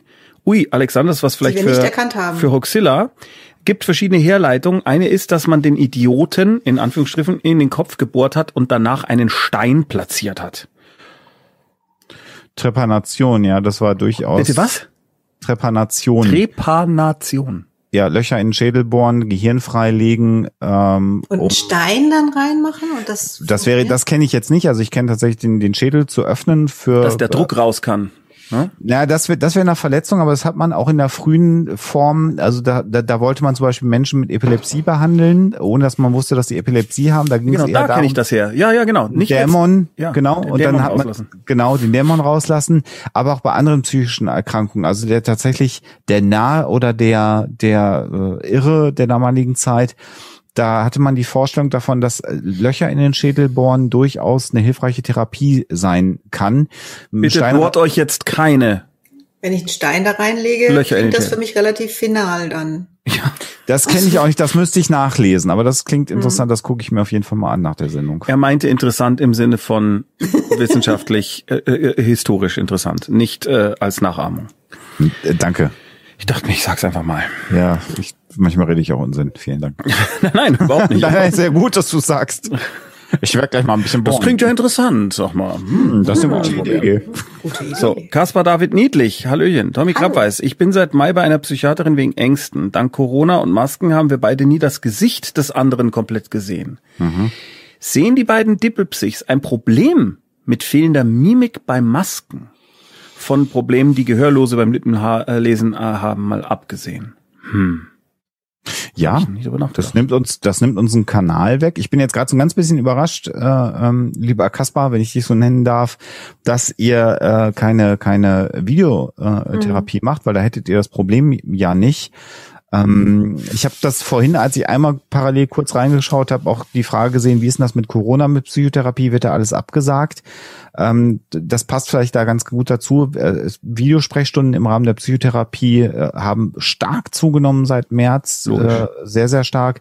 Und es gibt aber schon vor der Corona-Zeit äh, weltweit sehr gute wissenschaftliche Untersuchungen, dass Psychotherapie auch über eine, über eine Kamera sehr gut funktionieren kann. Sie funktioniert am allerbesten, wenn sich Therapeut und Patient schon ein, zwei Mal in Persona getroffen haben und ein erstes Verhältnis zueinander aufgebaut haben. Das geht ein bisschen leichter, wenn man mal einmal im gleichen Raum gewesen ist miteinander. Geht aber auch ohne. Äh, und Psychotherapie kann sehr gut funktionieren, auch über Videosprechstunden. Und ähm, um die Eingangsfrage, die eigentlich gestellt wurde, zu beantworten, ja, ich finde, das ist schwierig, wenn man die Mimik nicht sieht. Das nimmt uns einen Kanal der Kommunikation weg, den wir sehr, sehr gewöhnt sind und mit dem wir auch arbeiten. Also wir sind ja Mustererkenner, wir wollen ja unser Gegenüber lesen können und das wird uns erschwert im Moment. Dazu muss man also ich ja. Finde es, ja. Ich finde es in der Therapie, also wenn also ich weiß, dass es Therapeuten gibt, äh, die äh, meistens Video jetzt immer machen während Corona, aber auch äh, Leute haben, die halt gerne in die Praxis kommen möchten. Und das sind dann aber meistens Patienten, die die schon länger haben. Und dann mhm. ähm, ist es auch nicht so tragisch, wenn dann eine Maske getragen wird, weil man sich kennt. Aber wenn du jetzt sagst, du hast die noch quasi ja noch nie gesehen, Sehen. das finde ich, ähm, ich wundere mich, äh, dass, ja. dass dir nicht ja. angeboten wird, das über Video zu machen ähm, weil das ja viel einfacher wäre. Es kann aber auch, also wenn du da jetzt schon seit März, glaube ich, hast du gesagt, hingehst, habe ich den Eindruck, dann wirst du nicht so unzufrieden sein und vielleicht funktioniert das bei euch trotzdem ganz gut. Ja. Und um, ich stelle für mich fest, dass mich das mit den Masken ähm, erstaunlich wenig stört, was Mimik betrifft, weil ich es gerade im Supermarkt, so an der Kasse ist mir das aufgefallen, finde ich das total angenehm, weil man sich wirklich in die Augen guckt Hm. Und, ähm, und ja, an den Augen auch sieht, wenn jemand einen anlächelt und so. Und ähm, ich, ich finde das ein Gewinn. Ich habe das Gefühl, die Leute schauen sich mehr in die Augen und das finde ich eigentlich auch ganz schön. Also nicht, dass ich jetzt für immer die Masken haben will, aber ich ja. finde, das ist ein, eigentlich ein ganz schöner Nebeneffekt. Also Alexander, nachdem es jetzt mehrfach erwähnt wurde, muss ich es einfach einmal sagen. Alexander, deine Brille ist krumm. Sie ist rechts tiefer als links, aus Alexanders Sicht. Cyberrunner macht das monkmäßig irre. Mich auch seit Tagen. Konfrontationstherapie. Ich komme komm nicht zum Optiker, liebe Leute. Ich, äh, also es sei hiermit vermerkt. Vielen Dank für den Hinweis. Es macht mich selber auch wahnsinnig. Ich kann das sehr gut nachvollziehen. Gut. Und äh, Tommy kann bestätigen, dass ich vor dem letzten Ferngespräch oder wann ja. das war, die ganze Zeit an meiner Brille rumgezuppelt habe. Ich versuch's zu korrigieren, aber sie ist leider verbogen. Ich kann es gerade nicht ändern. Gut. Weil ich selber mache, breche mir einen Bügel ab. Das ist. Haltet das durch. Gaffer. Mit Gaffer kann man alles ich bin, ich bin angehender Ausbilder. Habe ich schon mal gemacht. Ich bin angehender Ausbilder in der Freiwilligen Feuerwehr für Artenschutzgeräteträger. Äh, also nicht ich, sondern Bad Shadow 112. Also für Leute, die in die brennenden Gebäude gehen, um Menschen zu retten und den Brand zu bekämpfen. Uns wird in der Weiterbildung beigebracht, dass wir die Neulinge langsam weiter an die Situation und das Angstlevel ranführen, um sie Schritt für Schritt abzustumpfen. Kann man aber Angst abtrainieren oder ist das Routine? Ja, kann man. Das ist Expositionstherapie. Was ist das? Expositionstherapie nennt sich das. Also mit etwas, was einem Angst macht, schrittweise sich auseinanderzusetzen und mhm. immer intensiver damit auseinanderzusetzen, weil man kann äh, sich desensibilisieren, man kann die Angst senken. Mhm. Angst hat ähm, äh, die Besonderheit, dass der Körper nicht in der Lage ist, ein hohes Angstniveau lange aufrechtzuerhalten. Also äh, wer unfassbare Angst vor Spinnen hat und dann einfach in einen Raum gesetzt wird, wo eine Spinne ist, das würde man so nicht machen, aber ich spitze jetzt mal, und glaubt, er stirbt vor Angst, wird nach, nach, nach mehreren Minuten irgendwann feststellen, dass die Angst weniger wird, weil der Körper müde wird. Der Körper ist nicht in der Lage, Adrenalin und die Stresshormone ganz lange auszuschütten. Irgendwann wird er müde und lässt nach und dann geht dieses Bedrohungsgefühl auch runter. Und wenn man das langsam und behutsam macht, kann man sich desensibilisieren. Äh, also Höhenangst immer höher gehen, mal mit einer Leiter anfangen und das Ende einer äh, erfolgreichen Verhaltenstherapie, was Höhenangst angeht, ist typischerweise, dass man zu einem ähm, Fernsehturm in der Umgebung fährt. Die haben häufig ja diese Glasböden äh, und äh, dann stellt man sich jemand auf den Glasboden und guckt nach unten. Und wenn das alles gut gemacht ist in der Therapie und gut funktioniert hat, dann steht jemand, der vorher noch nicht mal auf die dritte Leiterstufe gehen konnte, da und guckt runter und stellt fest, ja, das ist unangenehm. Und wenn ich da runterfalle, macht mir das ein Problem. Aber ich habe nicht mehr das Gefühl, dass ich äh, sterben muss, wenn ich jetzt hier stehe.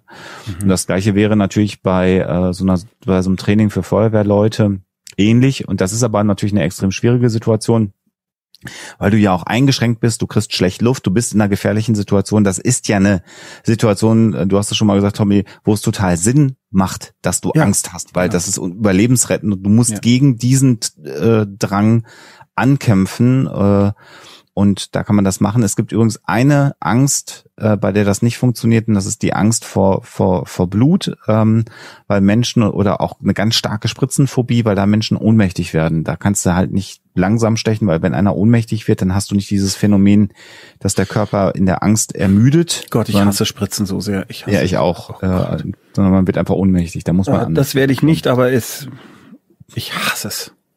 Wie die Pest. Ich freue mich jetzt ja. schon drauf, wenn ich mich impfen darf, aber ja. ich habe ja. so keinen Bock Eis. auf die Spritzen. Da gibt's dann ein Eis. So Alexander, das, jetzt gibt's ein Eis. Da ist dann jemand, genau. der auch komischerweise plötzlich bayerisch spricht, der sagt, so Alexander, jetzt kriegst du ein Eis. Das, Komisch. Und da freue ich in, mich dann. In Hamburg. Ähm, gibt es Möglichkeiten, Sayaru schreibt, gibt es Möglichkeiten zu lernen, besser Mimik zu verstehen? Ich habe immer wieder Schwierigkeiten damit und es stört mich und es ist im Alltag oft ein Problem. Gibt, kann, man kann das, das ne? üben, aber ähm, da solltest du auch wohin gehen, wo jemand Professionelles ist, der dich da unterstützt, weil ich glaube, so ganz alleine wüsste ich jetzt nicht. Es gibt halt so Bücher kann, da von diesem.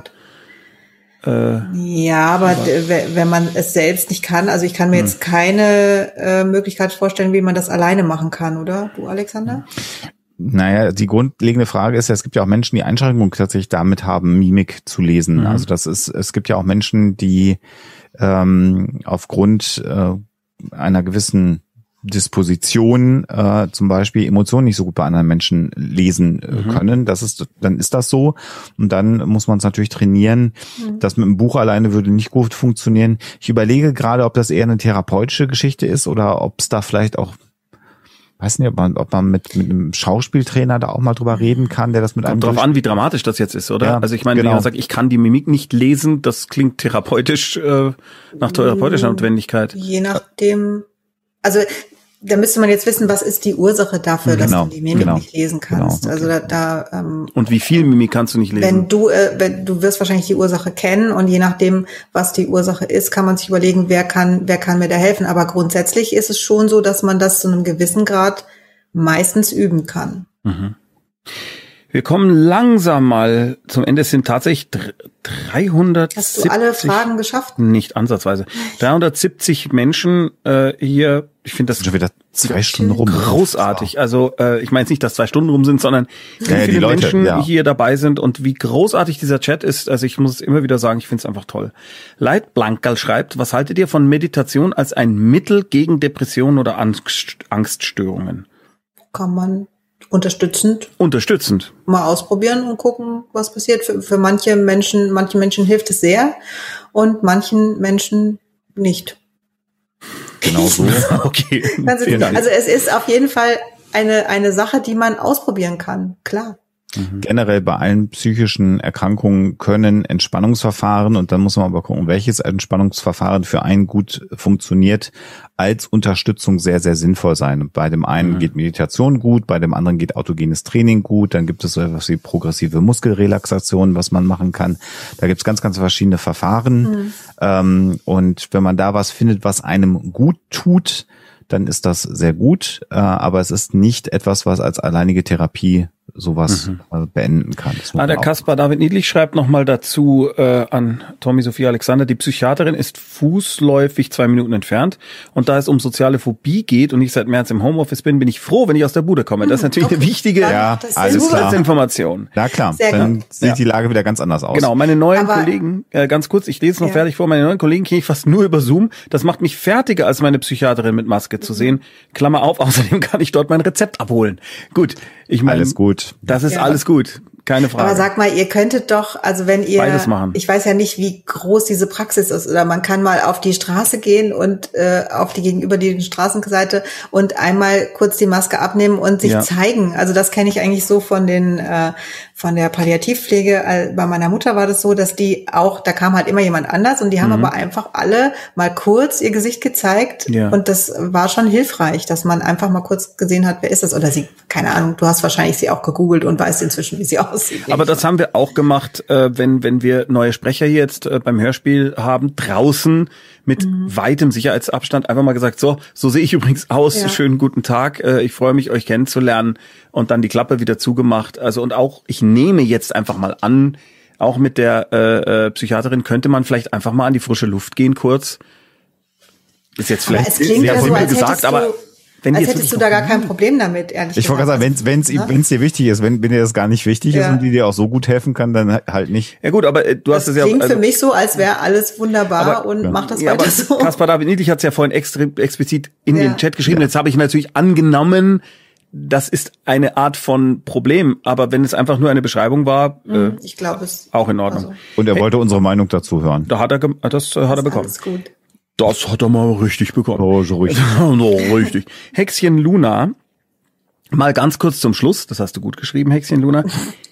Das ist interessant. Ich habe ein Gefühl zwischen den Schulterblättern und will immer kratzen. Da ist aber nix, das jucken kann. Bin ich spinnert oder sollte ich zum Doc? Es ist immer die gleiche Stelle und es kommt periodisch. Das habe Zum Doc gehen. Ja, oder? Da würde ich Das, mal. da gibt's ganz, ganz viele Ideen. Da könnte irgendwie vielleicht was, da, da kann ein ganz dummen Nerv zum Beispiel Ja. angeklemmt sein zum Beispiel. Da würde ich mal einfach mit zum Hausarzt gehen. Äh, soll der mal gucken. ja, Mhm. schadet ja nichts. Oder du bist bekloppt. Kann auch sein. Das kann sein, denn das sind wir alle. Dann ist das halt so, aber dann weißt du es dann wenigstens Ja. und kannst sicher gehen, dass da nichts anderes ist. Ist ja, Mhm. ja würde ich mal hingehen. Ach, Kaspar David Niedlich, vielen Dank für die. Ich finde es geil so. Mich interessiert nur, ob die Dippelpsichs das für problematisch halten. So, Das, Herr äh, Krabbeis. Das nicht hättest du mal dazu schreiben können. nicht den, wir haben das aber so verstanden. Ja. Also das hatten wir Ja. so verstanden. Tommy, du musst da nicht Leuten Probleme an dich Nein, schieben. ist Nein, alles gut. Gottes Willen. Nein, nein. Ja. Ich, äh, was macht das mit mir? Was macht das mit dir? Ja, was macht das eigentlich mit dir? Äh, jetzt, okay, jetzt, jetzt kommen wir langsam an die Ende, jetzt kommen äh, ans Ende, denn jetzt fangen Leute an zu singen. Spider-Gwen, Spider-Gwen. Also jetzt wird's langsam interessant. Äh, so, also, ähm, übrigens, also ich kann übrigens gar nicht meditieren. Gar nicht. Also ich Du kann. hast, hast du es denn mal probiert? Ja. Nee, ich glaube, du hast Oh, so einen ja. Hass dagegen. Nee, ja? ich habe es probiert und habe seitdem einen noch größeren Hass dagegen. Hm. Oh, ich stelle mir Ja, dich ich gerade so am kann- Schneider sitzen. soll meditieren. Beruhig dich mal. Nicht funktioniert. Was ich aber kann, ist langweilige Sachen anschauen. Also wirklich, wo ich mir denke, boah, der redet aber, okay. Und es ist aber ein Thema, was mich interessiert. Es ist aber langweilig. Ähm, äh, ganz kurz rein anekdotisch, es gibt einen, einen äh, Was? äh, ich muss es erzählen, weil es so großartig ist. Es gibt Also rein ein, psychologisch. ja, nein, äh, anekdotisch. Es gibt einen, äh, für Leute, die sich für Musik interessiert, es gibt einen wenn ich YouTube-Kanal, Notizen mache? der heißt, das Nein, stört ne? gar nicht, der heißt Five Watt World. Also Five Watts äh, von einer äh, Tube, von einem Tube-Amp, also von einem Gitarrenamp. Und der erzählt immer the history of the Fender Stratocaster Guitar, the history of the Vox Amp und so weiter. Und er erzählt das alles in dieser Tonart. Und es ist immer gleich. Und alles, was er erzählt, finde ich super interessant. Das Problem ist, ich werde wahnsinnig müde Ich auch. davon. Kannst Und du bitte aufhören damit? ich merke, dich macht's gar nicht müde. Das ist echt spannend, weil ich möchte zuhören und es interessiert mich alles, was er sagt. Und inhaltlich ist es super, aber es ist so geleiert vorgetragen, dass ich dabei müde werde. Und ich Aber ehrlich gesagt, ich glaube, das ist jetzt eher was, was du zum Einschlafen nutzt. Ja, ja. Und nicht was, was du zur Entspannung nutzt. Nein, ich Also nutze es zum Meditation Einschlafen. Und, Nein, es ist keine Meditation. Ne? Es fiel mir Also- nur in der Assoziation auf, Ja, das dass mir das anderes. hilft beim Einschlafen, weil es eben nicht langweilig ist inhaltlich, aber einschläfernd. Ja. Völlig verrückt. Das aber, dafür nutzt man ja Meditation dann wieder nicht. Aber das Nein. wir dann vielleicht beim nächsten Mal. Das ist ja völlig- Das machen wir, das machen wir in der Sendung über äh, Entspannungsverfahren. Genau. Ja. Ich möchte zur Meditation noch sagen, also ne, probiert das alles aus, was euch gut tut und, Ja. und äh, schaut einfach. Es gibt ja da, Alexander hat es ja aufgezählt, es gibt ganz viele Möglichkeiten, probiert das aus. Aber das ist, du kriegst nicht, du kannst nicht eine Depression wegmeditieren. Ja. Das wird nicht funktionieren. Also Genau. Wenn du meinst, du hast eine Depression oder bist in einer depressiven Phase oder so, dann such dir bitte unterstützend noch weitere Hilfe und denke nicht, wenn ich jetzt genug meditiere, dann wird es schon weggehen. Das funktioniert so nicht. Aber unterstützend ist das eine super Sache. Genau. Jetzt kommt hier kurz vor Ende noch der Tollkühn-Podcast und rated mal eben. Äh, aber wir sind am Ende. So was von. Das ist aber schade. Aber ja, das ist schade. Also ähm, lass uns äh, bitte noch mal darauf hinweisen. Wie hieß der Twitter-Handle, den du gemacht hast? Bekloppt alle, glaube ich, ne? Bekloppt, unterstrich alle. Genau, also wenn er, äh, jetzt muss ich selber mal gerade gucken, warte. Ich glaube, es war Ich bekloppt. kann es äh, konkretisieren. Ja, ich weiß gar nicht, ob ich da noch einen Bindestrich oder sowas reingebastelt habe. Kommentieren zu den Ohren, schreibt, ihr seid alle toll. Da hast du recht. Äh, bekloppt unterstrich alle auf Twitter. Also folgt doch bitte, falls ihr Twitter habt, bekloppt unterstrich alle. Also natürlich da könnt ihr nur auch noch keine Inhalte, glaube ich. Es haben noch uns- nicht, aber das es haben uns passieren. jetzt auch schon einige Leute gefunden. Kaspar David Niedlich zum Beispiel. war der erste. Okay. Ja, weil jetzt mehr oder weniger, genau. Dankeschön. Äh, ich twitter nachher da auch nochmal was und retweete das, dann findet ihr das, wenn ihr. Äh, Genau, also es wäre auf jeden Fall sinnvoll, denn ähm, wir werden oder ihr werdet, also ich bin ja Gott sei Dank, ist das super, ich habe damit gar keine Arbeit, außer dass ich den Kevin irgendwann triezen muss, dass er ein hübsches Logo macht. Es ist wunderbar. Ähm, äh, Und ein Banner. Es wird, ja, es wird irgendwann Informationen dazu geben und das dauert jetzt auch nicht mehr ganz so lang, weil über Weihnachten haben wir alle so wahnsinnig viel Zeit. Hier wird sehr viel gelobt. Äh, ihr liebe Dippelpsychs, äh, bitte lest den Chat nachher nochmal durch. Es ist wirklich eine ganz, ganz große Freude und es ist, ach, das ist echt so schön. Was für eine tolle Community. Mhm. Ja, das ist wirklich Wahnsinn. Es würde auch schon übrigens äh, an verschiedenen Stellen, ähm, wenn es um ähm, Ferngespräche und so weiter ging, die Community von der Community Mitgelobt. gelobt und begeistert gesagt und auch die Lydia Benecke ist ja völlig hin und weg. Gut, ich weiß nicht, ob sie ein Maßstab ist, weil äh, ihre Community ist okay, aber die Leute, die bei ihr äh, äh, kommentieren und so weiter, sind natürlich teilweise meine Fresse. Ne? Sophia Also ich würde das jetzt nicht, würde das jetzt nicht schmälern. Ich finde auch, Nein, dass die auch. Community hier wirklich so, so großartig ist und Ja. ich freue mich da so drüber. Ich finde es bei den Ferngesprächen schon äh, einfach großartig. Ja, ich glaube, ich ich, weiß auch, ich habe dir irgendwann mal einen Zettel reingebracht, Community loben, weil ich Ja, ja. äh, gedacht, ich platze sonst. Es Ja. muss jetzt, es muss jetzt gesagt werden, weil das so ein wahnsinnig nettes und Ich erinnere mich an die Situation, ja. Das war der Wahnsinn. Ich stehe hier und, und- und moderiere auch und, dann steht, steht meine Frau mit einem Zettel in der Hand plötzlich vor mir. Community loben. Ja, ich, das, das muss jetzt, das muss jetzt sein. Ja, und das, das finde ich wunder- wunderschön. Und umso mehr freue ich mich, dass, dass so viele da sind. Das finde Ja, ich das ist super. Und warte, das, das war jetzt gerade schön und schon ist es weg. Das war sehr lustig. Äh, Das ist schön. warte, warte, warte. Ah, hier. Lilo. ah, Verdammt. Was machst du denn immer? Hüpft dir der Chat weg, oder? Ja, weil ich, nur wenn ich mit zwei Fingern runterscrolle, bleibt er stehen. Okay. Leo Pai Kai. Also ich gucke den Stream nur, weil ich hier ständig gesagt bekomme, wie toll ich bin. Der Content ist mir völlig egal. Super. So was dir gut das. tut. Ja, genau, was dir gut tut. Was dir gut tut. Äh, Genau, was aber das mit dir macht. Ja. kürzlich einen Podcast aufgetan, äh, wo das auch war, da wurden äh, Ferngespräche äh, angesprochen und deine andere Sendung, die, die, die Schreib, sag schnell, Zeitverschreib. heißt das? Zeitverschreib, ja. Zeitverschreib. Und dann wurde äh, auch nochmal explizit die Community und der Chat gelobt und es wurde gesagt, es sei der angenehmste Chat in irgendwelchen Videostreams, den man bisher gesehen hätte. Also insofern ja, das ist wirklich damit, ganz, ganz toll. Damit entlassen damit wir euch. Damit sollten wir aufhören, oder? Ja, damit hören wir auf. Besser wird's nicht mehr für euch. Also vielen Dank. äh, folgt bekloppt unterstrich alle für News zu diesem Thema und folgt generell immer allen überall hier. Bis bald. Ciao. Schlaft schön. Tschüss. Alle bekloppt, alle bekloppt, alle, alle.